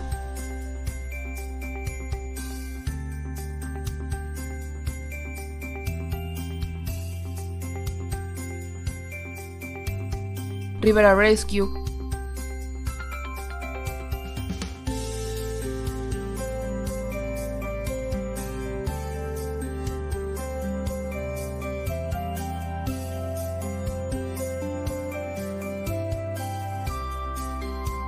Voz Animal MX.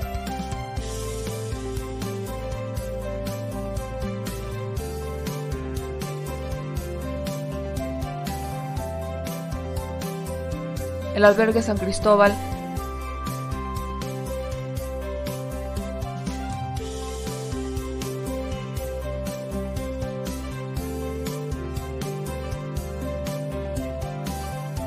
Fundación Toby,